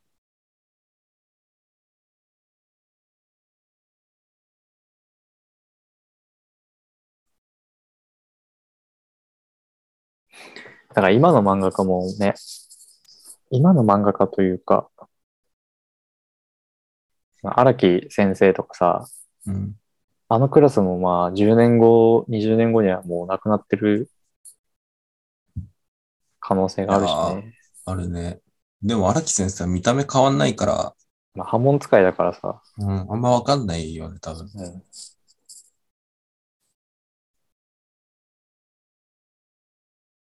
そっか、10年。今の、俺らが見てきた、そっか、50、60とかそんな感じだもんね、うん多分。したらね。で、漫画描くのってやっぱずっとデスクワークっていうかさ、うん、そうね。座りっぱとかで、あれも体には良くないうんか。ら結構、そう、早くに亡くなるなられる方もいるわけで、うん。ちょっと怖いね、それは。確 かに。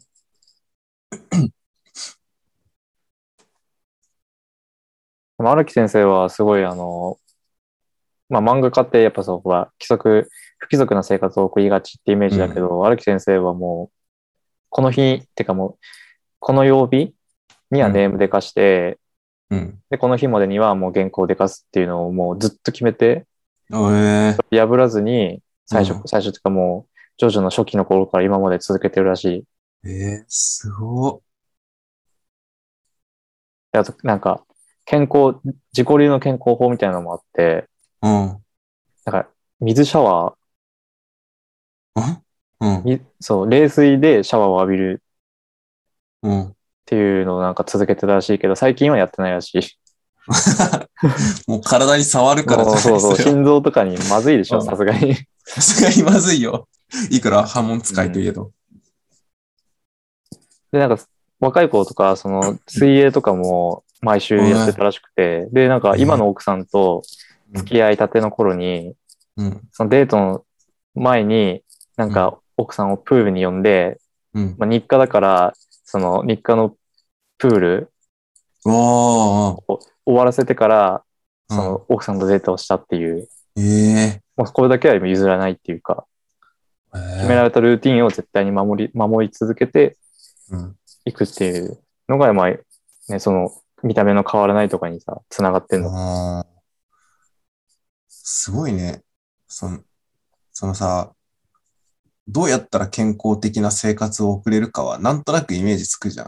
ああ、食生活見直して、時うん間ちゃんと何時から何時までみたいなのちゃんと決めて、うん、活動すればってわかるけど、まずそのさ、その予定外の出来事が起きるわけじゃない、必ず。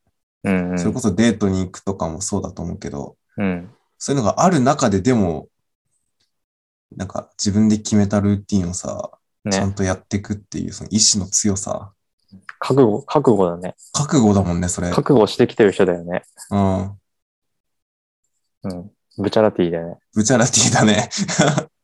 そうだ。すげえな。しかもそういうキャラいなかったっけその、ルーティン守るみたいなさ。岸辺露伴あ、そう、岸辺露伴とかもそうだし、あとあの、あれもじゃないミスタとかもさ、あの、4はダメでみたいあな、あ、うん。自分、自分なりのなんかジンクスみたいなのがそあうったり哲、学みたいな。うん。てか、ジョジョのキャラってそういうの持ち、持ってるよね。みんな大体。みんなあるよね、何かかっしらこ。たる信念みたいなのをさ、うん。持って。でも、多分、自分がほ、そその作者がそうだから、キャラにもそうさせてるっていうのもあるよね。あると思うわ、そういうとこは。うん。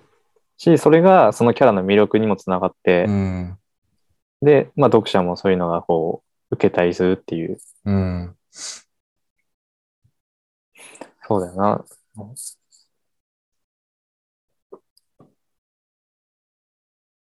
俺、そういうなんか、今度からこういう風にするぞ、みたいな、生活を良くするために、頑張るぞって、決めた次の日ぐらいにもうすぐ予定外の予定入って、あもうぐちゃぐちゃになってもやめるっていうのを何回もやってんだけどさ、あ。うん。い続けるコツってあるんですかや、俺も無理だよ。続けれ ない。つうん。でも今週はね、12時までに寝ようっていう。うん。いいやや、もうダメじゃん。いやいやいやいやいや今週、あの、土日はまあ別として、ああ、なるほどね。月から金でそう、月から金っていうか、まあ今日金曜だけど、月から木で、うんそうつ、やろうと思ってたけどうん、まあ無理だね。いや、無理よ。無理っていうか、なんか11時半とかには、うん。あの、ベッドに入れるんだけど、うん。で、で、12時までに寝れるかっていうと、そういうわけでもいかないじゃん。でうんうんすぐ寝れるわけじゃないじゃん、やっぱ。あー。で、なんか、ちょっとこう、スマホ読ん見たり、本読んだりとかして、うん。うん。で、まあ12時半ぐらいになっちゃうっていう。うん。やるやる。うんで。そこまで来たら1時行っても変わんねえなと思って1時まで行って。そう。で、1時に寝て、まあ7時に、7時っていうか7時半とか8時に起きれば、うんまあ7時間寝れるからいいかっていう。うんでも、なんか違うよね。あの、1時に寝て8時に起きるのと、うん。 11時に寝て6時に起きるのだったら、うん。同じ7時間睡眠だけど、うんそのなんか睡眠の質というか、うん。あ、違うわ。うん。でもっと言うと、朝の5時に寝て、うん。あそ、の12時に起きるのと、とはもう全然違うじゃん。違う違う違う。から、そう、できれば、まあ土日だからといって、うん。 5時とか6時まで起きずに、早く寝て、はいはいそう。だからもう、もう寝ます。もう寝るんですか もう、睡眠、睡眠 ASMR。ま確かにもう1時だもんね。1時過ぎてるもんね。あ今日は3時ぐらいに寝ればいいよ。ゆる。ASMR とかって聞く睡眠。 いや、聞かない。聞かないのに言ってんの。 おもろ。でも中学校の時に、うん。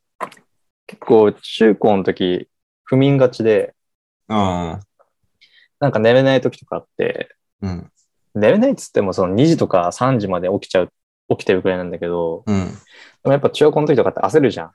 うん。次の日学校とかで2時とかまで起きてると、うん。焦る焦る。うん、今とかだったら別に2時とかまで起きても、うんまあ、まあ別にいいかって感じだけど、でん、結構焦って、そういう時とか、あの、なんか、YouTube とかで寝れる音楽みたいなの調べて、ああ、はいはいはいで滝の音とか、はい。あの、雨の音とか、うん。うん。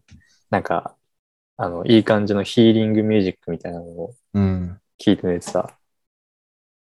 俺、大学入ってからそういうのを聞いてたんだけど、うん。寝れなくなった時に友達にさ、なんうんか、寝れないんだよねみたいなことを話したら、うん。俺寝るとき音楽とか聞いてるよみたいな、その、寝れる音楽とかなのかなあーわかんないけど、うん。うん聞きながら、だって気づいたら寝てるから聞きなみたいに言われて聞いたんだけど、うん。あの、俺音楽聞いちゃうとダメで、うん。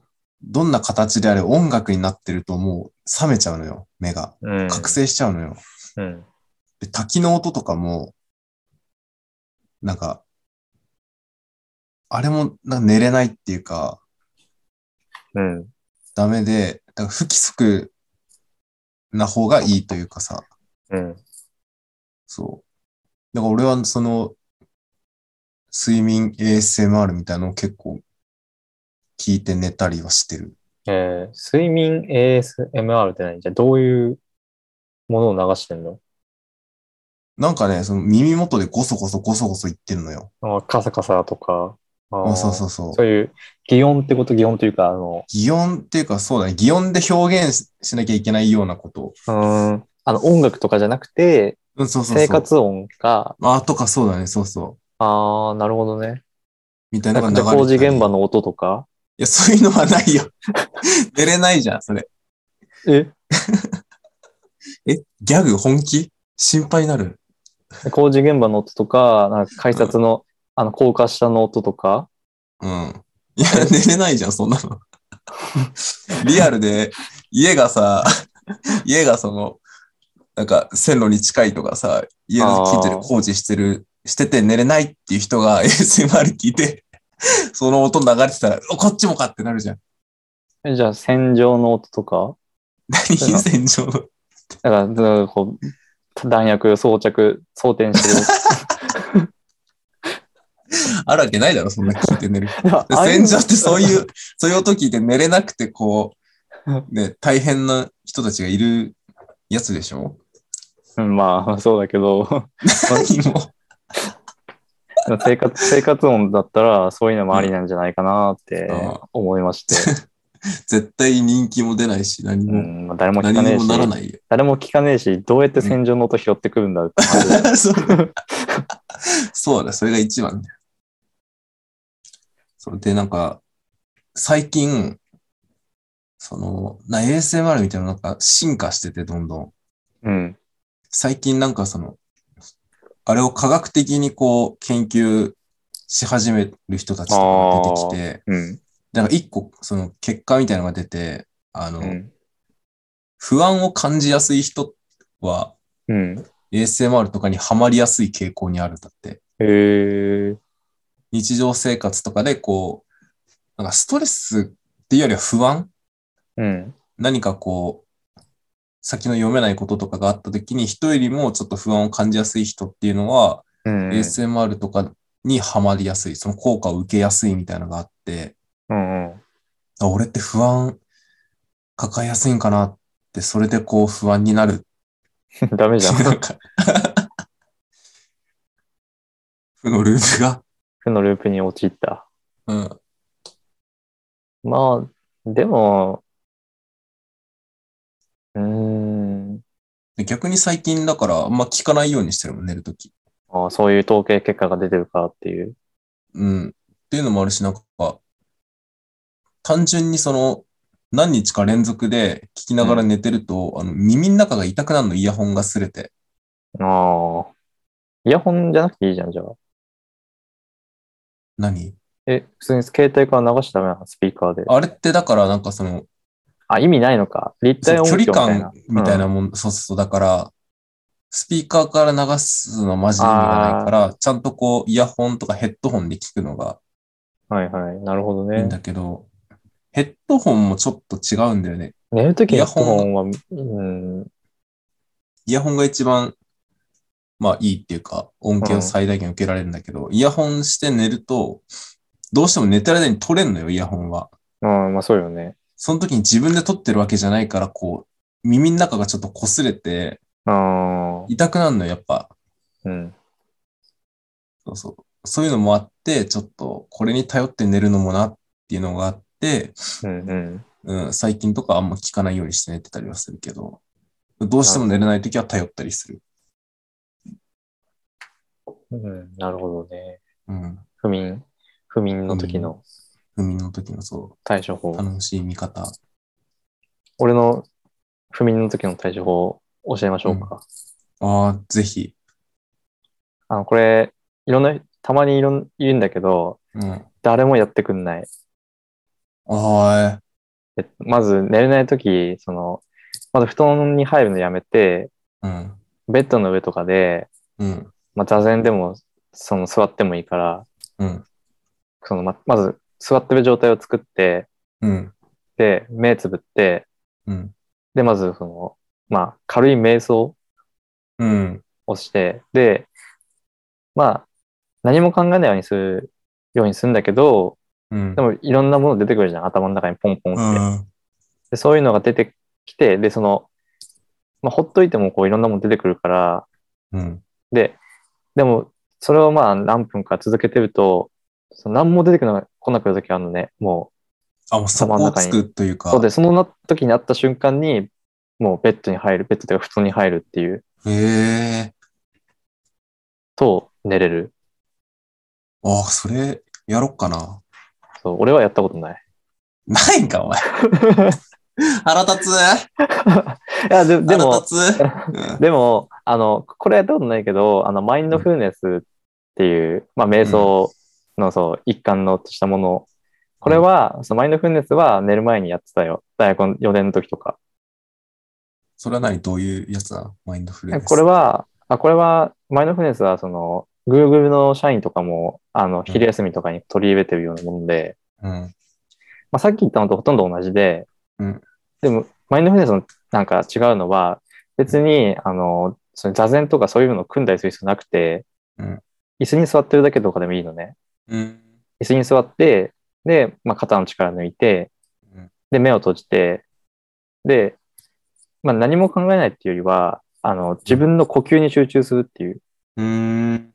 吸って吐いてっていうのに集中して、で、その、まあ、要するにその集中力をまあ取り戻すっていう作業。あで、まあ、だから仕事とかにもこう活用できるから、まあ、ビジネスマンとか最近取り入れ、なんかやってる人もいるらしいんだけど、うん。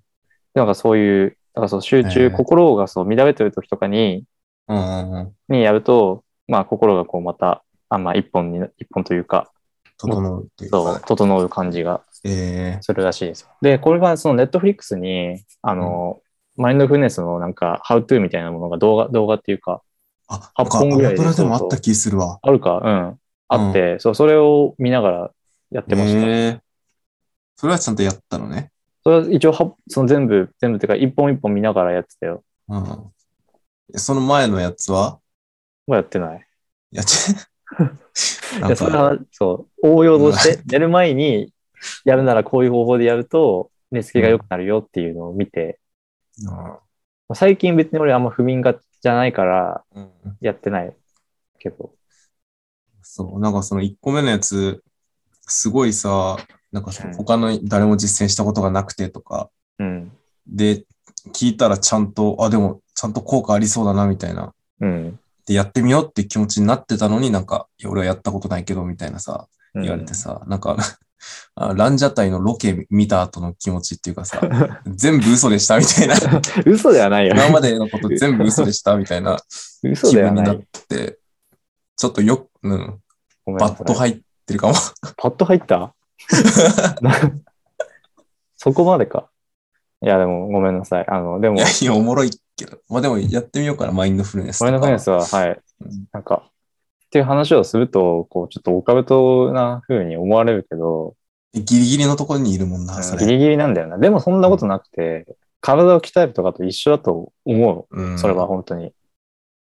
ジム行って体鍛えるとか、そういうものと一緒に扱ってる、俺は。そううん。まあその辺は、うん、うんやってみるのはありかなって。効果なかったらやめればいいぐらいの。うん、そう、別に金かかるわけでもないし、うん。なんかね、心もやもやってか、なんかもやもやすんなっていう時とかにうんやってみるといいと思いますわ。マインドフルネス。マインドフルネス。はい。名前だけでも覚えて帰ってください。うん、マインドフルネス。名前、はい。本もあるんで、本も買ってるんで、僕。あ、マインドフルネス本を買ってんだ。そう、大学の時買って、うん。でも全部読んでません。読んでないんだ。読んでない。最近またね、ちょっとやろうかなって思います。本当うに。ん。いろいろ大変なことも続いたんで、うん。はい。マインドフルネス。マインドフルネスをそうあしたいと思いますよ。あはい。頑張ってください。はい。頑張ってくださいで合ってるお前も頑張りなさい。はい。なんで牧師みたいな言い方すん のあの、あの、なんだっけ、瀬戸内寂聴のコラガみたいな言い方。お前も人は愚かなもので実に、すよ。 そして、えお前、なんか、 実にお、なんだっけ、人は実に愚かなもので特にお前みたいな。す。 特にお 前。おお前も頑張張りなさい。お前も頑張りな さい。いや、うん、みんな頑張ろう。みんな頑張ってるよ。みんそう頑張ってない奴はいない。うんあの、頑張らなくていいよみたいなやつって、うん。あんま過度に信じちゃダメだなって思うんだよね、やっぱ。あ絶対頑張んなきゃいけない瞬間とかはあるから、あ、うん。その頑張らなきゃいけないこととかがあるから、その、頑張りすぎなくてもちゃんと生きてるだけで偉いよみたいのは、うん。救われるけど、確かにね。うん。でも、しん、あんま信じたり、それにこう、なんて言うんだろうね、支配されちゃダメだなっていうのはうん。思います。はい。そうだよね。だって、頑張らなくていいっていうさ、のを鵜呑みにしちゃうとさ、うん。なんかこう、何もかも、その、取り組めなくなっちゃうっていうか、うーん。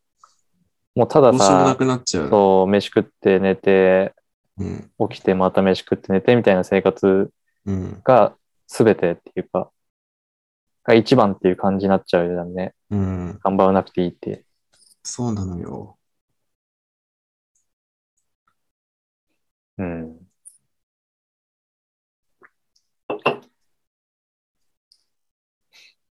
でも人に頑張れってあんま言えないな。いや、頑張れも言えないんだよな。うん。頑張れ、頑うんうん頑張れって言うんだったら、ファイトって言うかもな。あ、言い方の問題言い方、いや、なんか頑張れってさ、上から目線じゃないちょっと。ああ、まあ確かに。うん。ファイトも、ちょっと。いや、ファイトの方が良くないいや、なんかでも俺、その、なんだろうな、運動やってる人で、うん。なんか、先輩とかそういう上の立場にいる人ほど後輩にファイトって言ってるイメージがあるから、ああ、なんかそれも嫌だな、俺。ファイトはなんかちょっとおちょくられてる感じがして。嫌だな頑張れ、頑張れよりも嫌だうな。ん。マジか。頑張、頑張とか頑張れは、素直に、あ、頑張れって思ってんだなと思うけど、ファイトはなんかちょっとおちょくられてる気がして、そんなことないでしょ。お前、中島みゆきのさ、ファイトって曲あるじゃん。うん。いや、あれは曲だから、まあ、中島みゆきが言ってるし、いいいいけど。うん、だからがんえ頑張れ。うん、なんそうよ な。いや、でもこれ、ここにもこ着地できなくなっちゃった。とても着地できなかったけど、でもこの話、あの、オードリーの若林のエッセイでもしてて、おい。で、そう、若林が後輩芸人、その後輩の芸人がなんか、なんかの賞レースに出るうん。時に、若林が、まあ、激励のメールを送ろうと思って、うん。で、どう、なんか頑張れって送るのは、うん。なんか、こう上から目線だな、みたいな。うん。で、なんか、こう、グッドラックとかってのも、なんか、臭すぎるし、とかってあ、でいろいろこう、なんか自問自答を繰り返した結果、うんたどり着いたのが、その、うんさっき言った中島みゆきのファイトの、ーうん。歌詞の中の、あの、冷たい水の中を震えながら登っていけっていう、っ うん。ていう歌詞があって、それ を送ったらしい。 そしたら、うんなんか、そしたら、あの、後輩の芸人から、ハテナっていうメールが返ってきて、うん。で、で、岡林が、なんかうん、ごめん、明日頑張ってって送ったら、うん普通にありがとうございますって返ってきて、全然上からとかでも。 そう。まあ、考えすぎっていうことなんだよ考ねえ。すぎなんだろうね。うん、別に頑張れも上から目線じゃないいいし、しね。う、うんフん。ァイトも別に、あの、おちょくってる感じでもなおい。う。そうんがんでも頑張れってさ、言うタイミングむずくないなんか、頑張れって言うときって大抵みんな頑張ってないっすね。ああ、確かにな。何もやってない時に頑張れっていう機会ってあんまないじゃん、多分。 まあ、てか何もやってないやつになんか激励のことをかける さ、ことも確かに。違うんじゃないのうん。だから頑張れっていう時はすでに相手はもう少なからず頑張ってるわけでさ。じゃあ、あれはじゃあ、かませはかませ。かかましてこいわ。かましてこい。かま、これはちょっと、なんか出番みたいな、ステージが、ステージの出番を控えてるみたいだったらいいかも。かましてこいは。じゃあ明日受験のうん人にかける言葉だったら、かましてこい。かましてこい。え、何がベダメス、トダメ、何がダベメスってはないけど。なんか外れてないかますって。トまあでもそこで受験でそ その、れ言われたらだってなんか、テストでいい点取るとかじゃなくて、なんか、変なことし暴れるみて、たいな怒ら れるの 暴れるみたいな。 暴れて試験官に怒られるみたいな方向でそ。れはだってやっちゃうんじゃないその人のそれはその人の関係性でしょ、だって。 その、例えばその受験生のさ、ことを1年間ずっと教えてきた先生が、明日受験かましてこいよって言われたら、うんまあ今までのこの集大成、今まで培ってきた力をうん発揮ししてこいってことだろうなって思うじゃん。でもなんか俺ら、てか俺とかえがーお互い、俺とかが言うたに、じゃあかましてこいよとかって言った ら、そのなんか、一発、その爪痕残してくれみたい鬼ごっことかしちゃうからね、 廊下で。な、なんか携帯で、その、さあ、問題の写真撮って、ヤフー知恵袋 そうそうこ答え、答えを教えてもらったりとか、そういうことをしてこいっていう意味合い に、捉えちゃう。そうなってしまう。まあ、そう、まあだから、結果、関係性というか、あの、言う 言う人によるだね。まあ、そうだね。うん頑張れもファイトもかましてこいも。かませも。ね、かませって言ったことないよ。かませって、まあまあ、ないねうん。頑張れって、俺も頑張れだな。大素会直何にか頑張れが一番かもねう。ん。頑張ってみたいな。応援してるよとかもいいかもね。 いえ、だって言わなくていいじゃん、別に。応援してんだから。 その、応援してるよって応援してる。頑張れが、なんかでもほら、そのちょっと上からっぽいあっていうだあっ、たら、その応援してるよっていうのはこう、後ろから支えてるというか、下からこう、押し上げてるみたいな感じがうん。あって、よくないわかんないけど。なるほどねうん。いつも見てるよ、みたいな感じいつも見てるようは、うんちょ。っと気持ち悪い。希少さが、そう、希少さが出ちゃうから、じゃあ、あの、き希少さを出しつつ、応援の言葉みたいなのは出す必要ある希少さを。うん。いつまも、あいいいかついつも、もみんな見てるよ。かませじゃない。 いつも、いつも頑張ってきたものを俺は見てるよ。かましてこいじゃないか。ましてこい。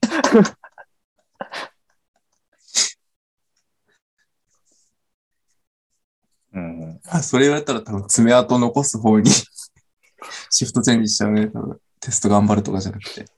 うん、かましてこい。いや、でもいいな。ちょっと、今度なんか、言うたら就活最終面接の前に俺、かましてこいって LINE 送るわ。やらかしちゃうから、俺、それされた ら。それ見ちゃったらもう、一発ギャグやりますとかやっちゃうから、もうダメよ、絶対。だから、ちょっと話それるけど、うん、その面接でもでしたけど、あの、トロサーモンの久保田いるじゃん。うん、あれ、あの、吉本 NSC 落ちてんのね、面接で。うん、で、その落ちた理由っていうのが、なんか、集団面接なのに、隣の人の質問に対して答えたりとかして て、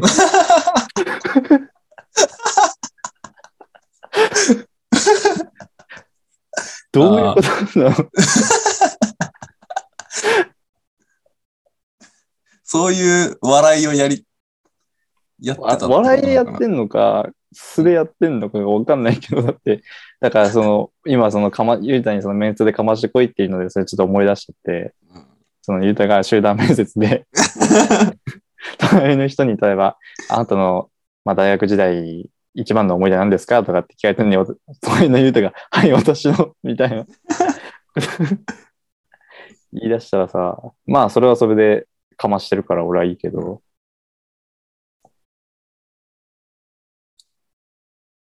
ちょっとね、そういうのを思い出しましたわ。かませは、じゃあもう良くないっていう方向でいいですかそうですね。あんまりかませば言わない方がいいまかもあでしれもそないのですよさっき言ったけど、なんかステージに立うんつ、ス。テージに立ってなんかするっていうのがある時だったら俺かませはいいと思う、それは。ああ、そう、なんか人前で、こうなんか歌ったり踊ったり、芸を披露したりなんでもいいけど、そういう、なんか、時はかませでいいと思う、俺は。うんうん。見てる観客みたいなのがいいっぱいいて、そこにこうんうんううん印象づけるっていう時だったらかませはいいと思うけど、うんそのテストとかうん。面接とか、そのうん。なんか、見てる人の印象に残るとかそういうことじゃない、うんじゃあそういう時はかませじゃなくて普通に頑張れでいいと思うわ。そうね。うん。まあ、今回のこの、これで得た教訓としては、うん。人にかける言葉としては、どれがベストかっていうのは、まあ、その話す、そのかける人によるのと、うん。その、シチュエーションによるというはい。ことですね。どうしようもない結果が出ちゃったな。うん。まあ、当たり前っちゃ当たり前なんだけど当ねたり前だもんね。 うん。そうですね。まあ、どうですかもう1時間、2時間ぐらいはい。喋ってるんで、なんか最後に。ああ、じゃあちょっと、あの、一個提案があるんですけど、うん。その、いつもさ、着地点がわかんないとか、うん。あとは、そその週あんまやることなくて、うん。なんか話せる内容がちょっと薄くて不安だなとかってあるうん、じゃない、うん、抱えてるじゃないそういうものをいつも。そうそうですね。それへの一つの、まあ、アンサーじゃないけど、うん。っていう形でちょっと提案したいのが、はい。あの、その週のうん。競馬の予想を俺が立てて話すっていうコーナーをおー、作ったらどうかなと思ってるんですけど、いいんじゃないですかどうせ予想自体は立てるのよ。うん。うん。俺は、このポッドキャストがなくても競馬好きでやってるから、うん。でせっかく立てたなら、なんか、まあ、話す場うが。ん、うん。どうせ話しても、話した方がこう、自分の中でも整理できるし、うん。そのうコーナーとかがあると、あ、このコーナーってことはもう終盤終わりに近いんだな、みたいにもなるし、ん。うん。で、話す内容が困ってても、ここのコーナーで5分とか使えれば、確かに。そうそうそう、できるし、で、あと、興味ない人は飛ばせるっていうのが一あ番あで、かい。そうね。うん、そう。別に聞かなくていい大事なコーナーでもないから、別に聞かなくていい人は聞かなくうてもいいん。から、なんか、どどうせだったらやってみてもいいかなっていうのをちょっと思ってて、おー実は先週からやろうとしてたんだけど、先週ゲスト会だからさ、ああ、そうか。うん。そう。ちょっとそこは控えて、で、あとは、えっと、G1 がある時にしかちょっとやれないんで、そうね。うん。なんだけど、うん。ちょっと、うん、どうかなと思って。いいんじゃないですかそれは。いいですかうん。ってことは、何桜花賞のそうですね、今週日曜日、桜花賞があるんで、そのはい予想をちょっと立てたので、はい。僕の予想を、予想というかね、ノートがペラペラめくれる音が。あ、そうです。紙に書いてるんで、僕毎回。そう、チラシの裏にね、書いてるんですいよ、や、ね。チラシじゃない、俺、ああの、コピー用紙の、ああ、あれか、あの、プロフ帳みたいなやつプロフ帳小学生の女の子とかがこ 一期一会のプう。ロフ帳じゃねえよ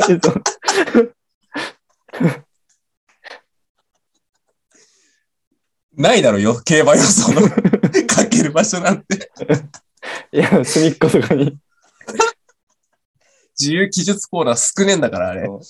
質問がもう用意されてるから。そう。それからもう無視質問無視して、その、うんそこにこう、 書いていく。好きな食べ物とか、エフォ好ーきリアなととかか 書いてる血液血液型とかに。そう。 はい。というわけで、じゃあ、まあちょっとそう予想をしてて。えっと、じゃあ、どう、どういうふうに言っていくのがいいんだろうな。うーん、どうだまあ、ろうね。一番。本命、本命というか、まあ、一番こう、信頼を置いてるのが、うん。えー、これがまあ2頭います。はい。で1頭が、えー、16番、サークル・オブ・ライフおおですね。まあ、この馬は、ジュベナイル・フィリーズ勝ってますし、ー。はいはい。この前のチューリップ賞も、あの、、はいいい結果だったんで、まあ信用できるかなと。なるほどね。本命にするなら、これと、えあともう一頭、18番、ナミュールですね。おおこいつこのが、馬は、えー前走チューリップ賞でものすごいパフォーマンスを披露してるので、はい。単純な能力だけなら多分トップクラス、出る馬の中でもトップクラスだなと思ったので、この、うんまあサークル・オブ・ライフとナミュールを、まあ、軸にというか本命でやっていきたいなとはい。思ってます。そして、で、えーその相手というか、対抗。そうですね。まあ、もうまだ来そうだなって思ってるのが、まあ、えーウォーター・ナビレラ、6番ウォーター・ナビレラですね。おお竹豊この馬もそう、あの、コンスタントにいい結果を残してるんで、まあ、は1い着はどうかなってとこあるんだけど、ただまあ3着以内には入ってきそうだなっていうのがね、ちょっとうんうんうん。あります。順当にいけば、そのぐらいの実力はあるかなと思いなるまほす。ど。はい。で、えー、穴というか、あともう完全個人の趣味でうん。選ぶ馬は、えー1番ナムラ・クレアおおと、えー、どれだったかな。えー、7、あー、違うな。7番は違うな。 えー14番、プレーサージュリフト。おおと、まあ、あとは、7番サブライムアンセムあたりもちょっと見たいなというふうに思ってます。はい。メモしてるいや、見てる。あ、見てるのね。 あえなんか今回の阪神ー、うん。ジュベナイルフィリーズじゃねえや、えっと、桜花賞はちょっと、あの、なんかメンツが結構いい感じにばらけてるというか、うんうんうん。大阪杯の時ってさ、もうエフフォーリアが断然一番人気で、そうだね。で、次ジャックドールで、次レイパパレでみたいなうん。感じで来たけど、今回の桜花賞って、その、一着取れそうな馬っていうのが何頭もいるんだよね。ああ。そうそうそう。なん同か、じぐらいの力のやつらがそう、そう、まあ2、3頭とかじゃなくてうもっといるから、うん。展開次第ではもう、本当に上位の馬誰が1位になってもおかしくないぐらいの感じがあるから、そっからこう選ぶのがちょっと難しいというか、はいはい。だから逆にオッズが低いけど、その1位になる可能性っていうのは絶対あるわけよ。オッズって必ず順位ついちゃうじゃん。あれはしょうがなく。そうね。 1番人気、2番人気ってつくけど、見た感じその横並びの部分もちょっとあるから、うん。だからオッズで言えば、その7番人気とかだけど、全然もう上位と張り合えるぐらいの力を持ってる馬みたいのも出てくると思うのよ。うん。だからそういうとこはちょっとこう、解明かなとは思ったりしますね。なるほど。はい。どうですかね、桜花賞。やっぱ距離が短いから、うん。まあ、さっきゆうたも言った通りに、その、人気通りの結果にはならないっていうのがわからない。あ、うん、う。そうね。荒れやすいのかな、やっぱ距離が短い分。 1006は、まあ、まだ割と順当に来る方であると思うけど、うん。それでもその、3歳牝馬のうん。初 G1 だし、阪神だしっていうのうで、んちょちょいあれとかはあると思う。だって大阪杯が大荒れしたから、そうね、大阪杯はね、そもうあんな当てれる人いないよ、う、無理だよ、あれは。ポタジェ。ポタジェ。ポタジェに破壊されました。ポタジェ買っとけばよかった。でも見てればね、めっちゃいいレースしてたわ。おー。うん。いや、俺の、私の夢はじゃあ、発表します。はい。姉御肌です。おお名前で選んだいや、父親が絆。ああ、意外とちゃんと見 てる。絆3区ね、うん、いいかも。去絆年さん区。活躍したからね。あれそよ、うなあの、え、知らずに言ってた、その親が絆って。うん。去年のあの、えっと、エリザベス女王杯買った赤い糸そう、俺、と、えっ絆、うん。と、有馬記念2着のディープボンド。はいはい。どっちも絆3区えなので。ディープボンドってディープインパクトじゃないの いや、確か絆3区だった気する。なんでじゃあディープな のあれ、その、多分しオーナーがそういう名前をつけて、ディープなんちゃらって。ああ、なんか、紛紛らわしいな、それ。ディープ、あデそうィねープモンスターとディープ、あディープモンスターとかももしかしたら、違うんあだれ。だねうんへーあディープボンド、そうですね、絆が親ですね。で、そう、絆3区がちょっとこう、見直されたというか、実績が出たのが去年の暮れだったんで、うんうん。そういう意味では、ここ注目するのは、まあ、理にかなってるというか、おおなんか、はい、結構そう思います。あて当てずっぽで言っちゃったけど、うちょっん。となんかね、理論的にもいい感じのところだったんで、嬉しいですわ。で、その今回ちょっと予想をするにあたって、直近の桜花賞のうん。成績みたいのを見たんですけど、なんか勝ってる馬がもうみんな異次元レベルに強すぎて、もう何の参考にもなりませんでした。そそうよね。うん桜花賞は。去年はそうだしそうだし。で、それも、あの、レコード、めちゃくちゃ速いレコードだったんで、あまあ参考にはならないあ感じ。ー、うんそっでか。そうそねの前は、デデアアリリンンググタタクト。クト、無敗の三冠牝馬で、おーその前がグランアレグリア、はい。マイル最強、国内最強の馬。はい。で、その前がアーモンドアイ。もう日本競馬史上最強の馬。 はい。何の参考にもならなかったです。ここら辺見てでも。そうね。今ちょっと人み過去のやつ見てるけど、大体人気もさ、2番人気とかだね。あ、そう、2番人気がね、熱いらしいんだよね。うーん。去年もさ、直前で里のレイナスが1番人気だったっしょ、確か。ああ、そうだね。うん。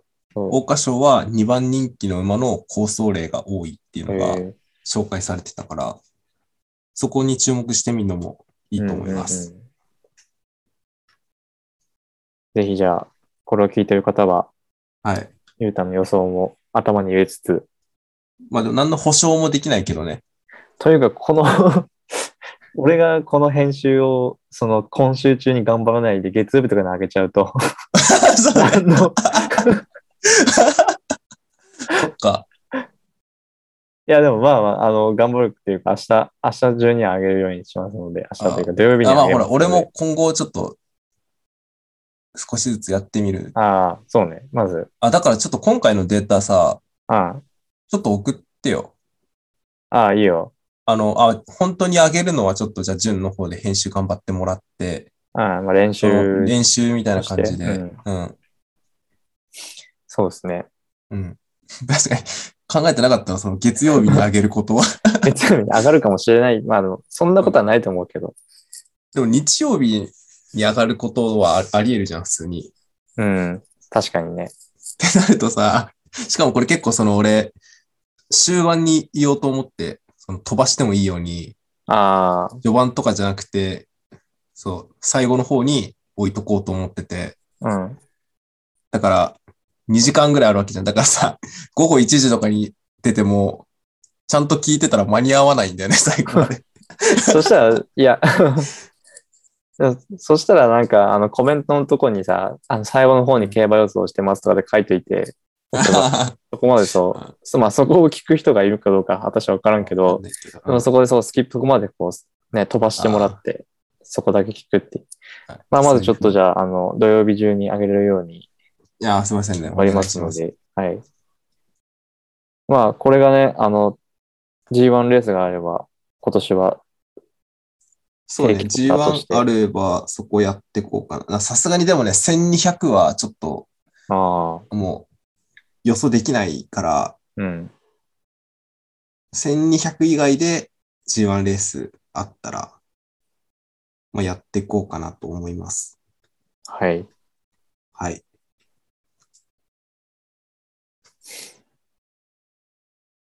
じゃあそんな感じでエンディングに。エンディングに移りましょうか。はい。じゃあなんかエピロードトークを。丸投げ エピロ、え、何え、なんつった今。 エピローグトーク。そう。エピローグトーク。初めて聞いた。初めて聞いた、それ。まあ最後にじゃあ、ちょっと、今年、まあもう4月になったということで、うん。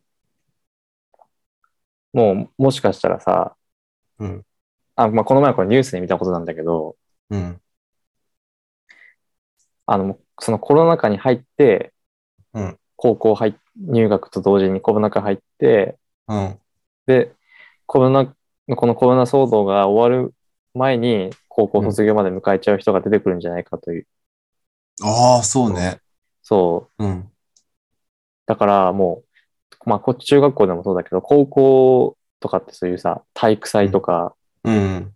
文化祭、修学旅行、こういうのがさ、全部うわ。消えて、なんならさ、部活の大会とかもさ、うん。まあ、できない時ともあとかもあったりして、うん。だからそういうイベントをこう味わえないまま、高校生活が終わる人が出てくるんじゃないかっていう。確かに。てか、いるんじゃないそうよね。だって多分俺の妹さ、修学旅行行ってないんだよね。ああ、はいはいはい。なんか何も話聞いてないし。なんか近場でどっか行っ、ああ、そうそだうだから多分近場、そうそう、その感じだけど、うん。だからそう。っていうのをなんかこの前ね、ニュースで見てて、うん。なんはいか、それもその現役高校生のつぶやき、はいはそう。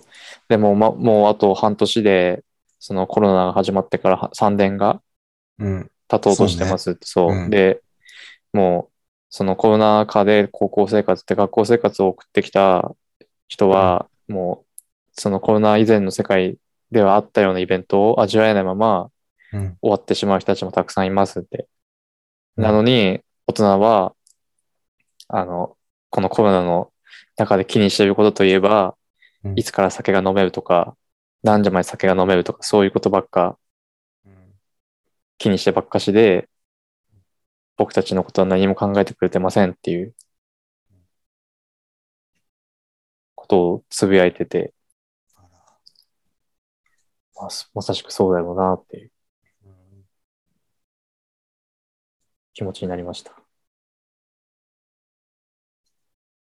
これ、エピローグトーク。はい。こういう感じで終わらせたいと思っ てた、今まで。いいや、全く。ちょっとやまあ考え、確かに考えさせられる回答うに、ん、考えさせられるというか、考えなきゃいけないことではあるけど、はい。はい。そう。何が言いたいかっていうと、うん。その、当たり前じゃないということを、はい。はい。こう、まあ、コロナになって辛いこともあると思いますけど、コロナ禍に入って、でも、その、こういう、例えばそういうイベントが何も味わえないまま、うん。その、大事な3年間を終えてしまう人もいるかもしれないといううん。ことを踏まえて、はこれい。からの身の振り方を考えましょうという。なんか、タコピーみたいな終わり方。 うんちょっと狙ってみた。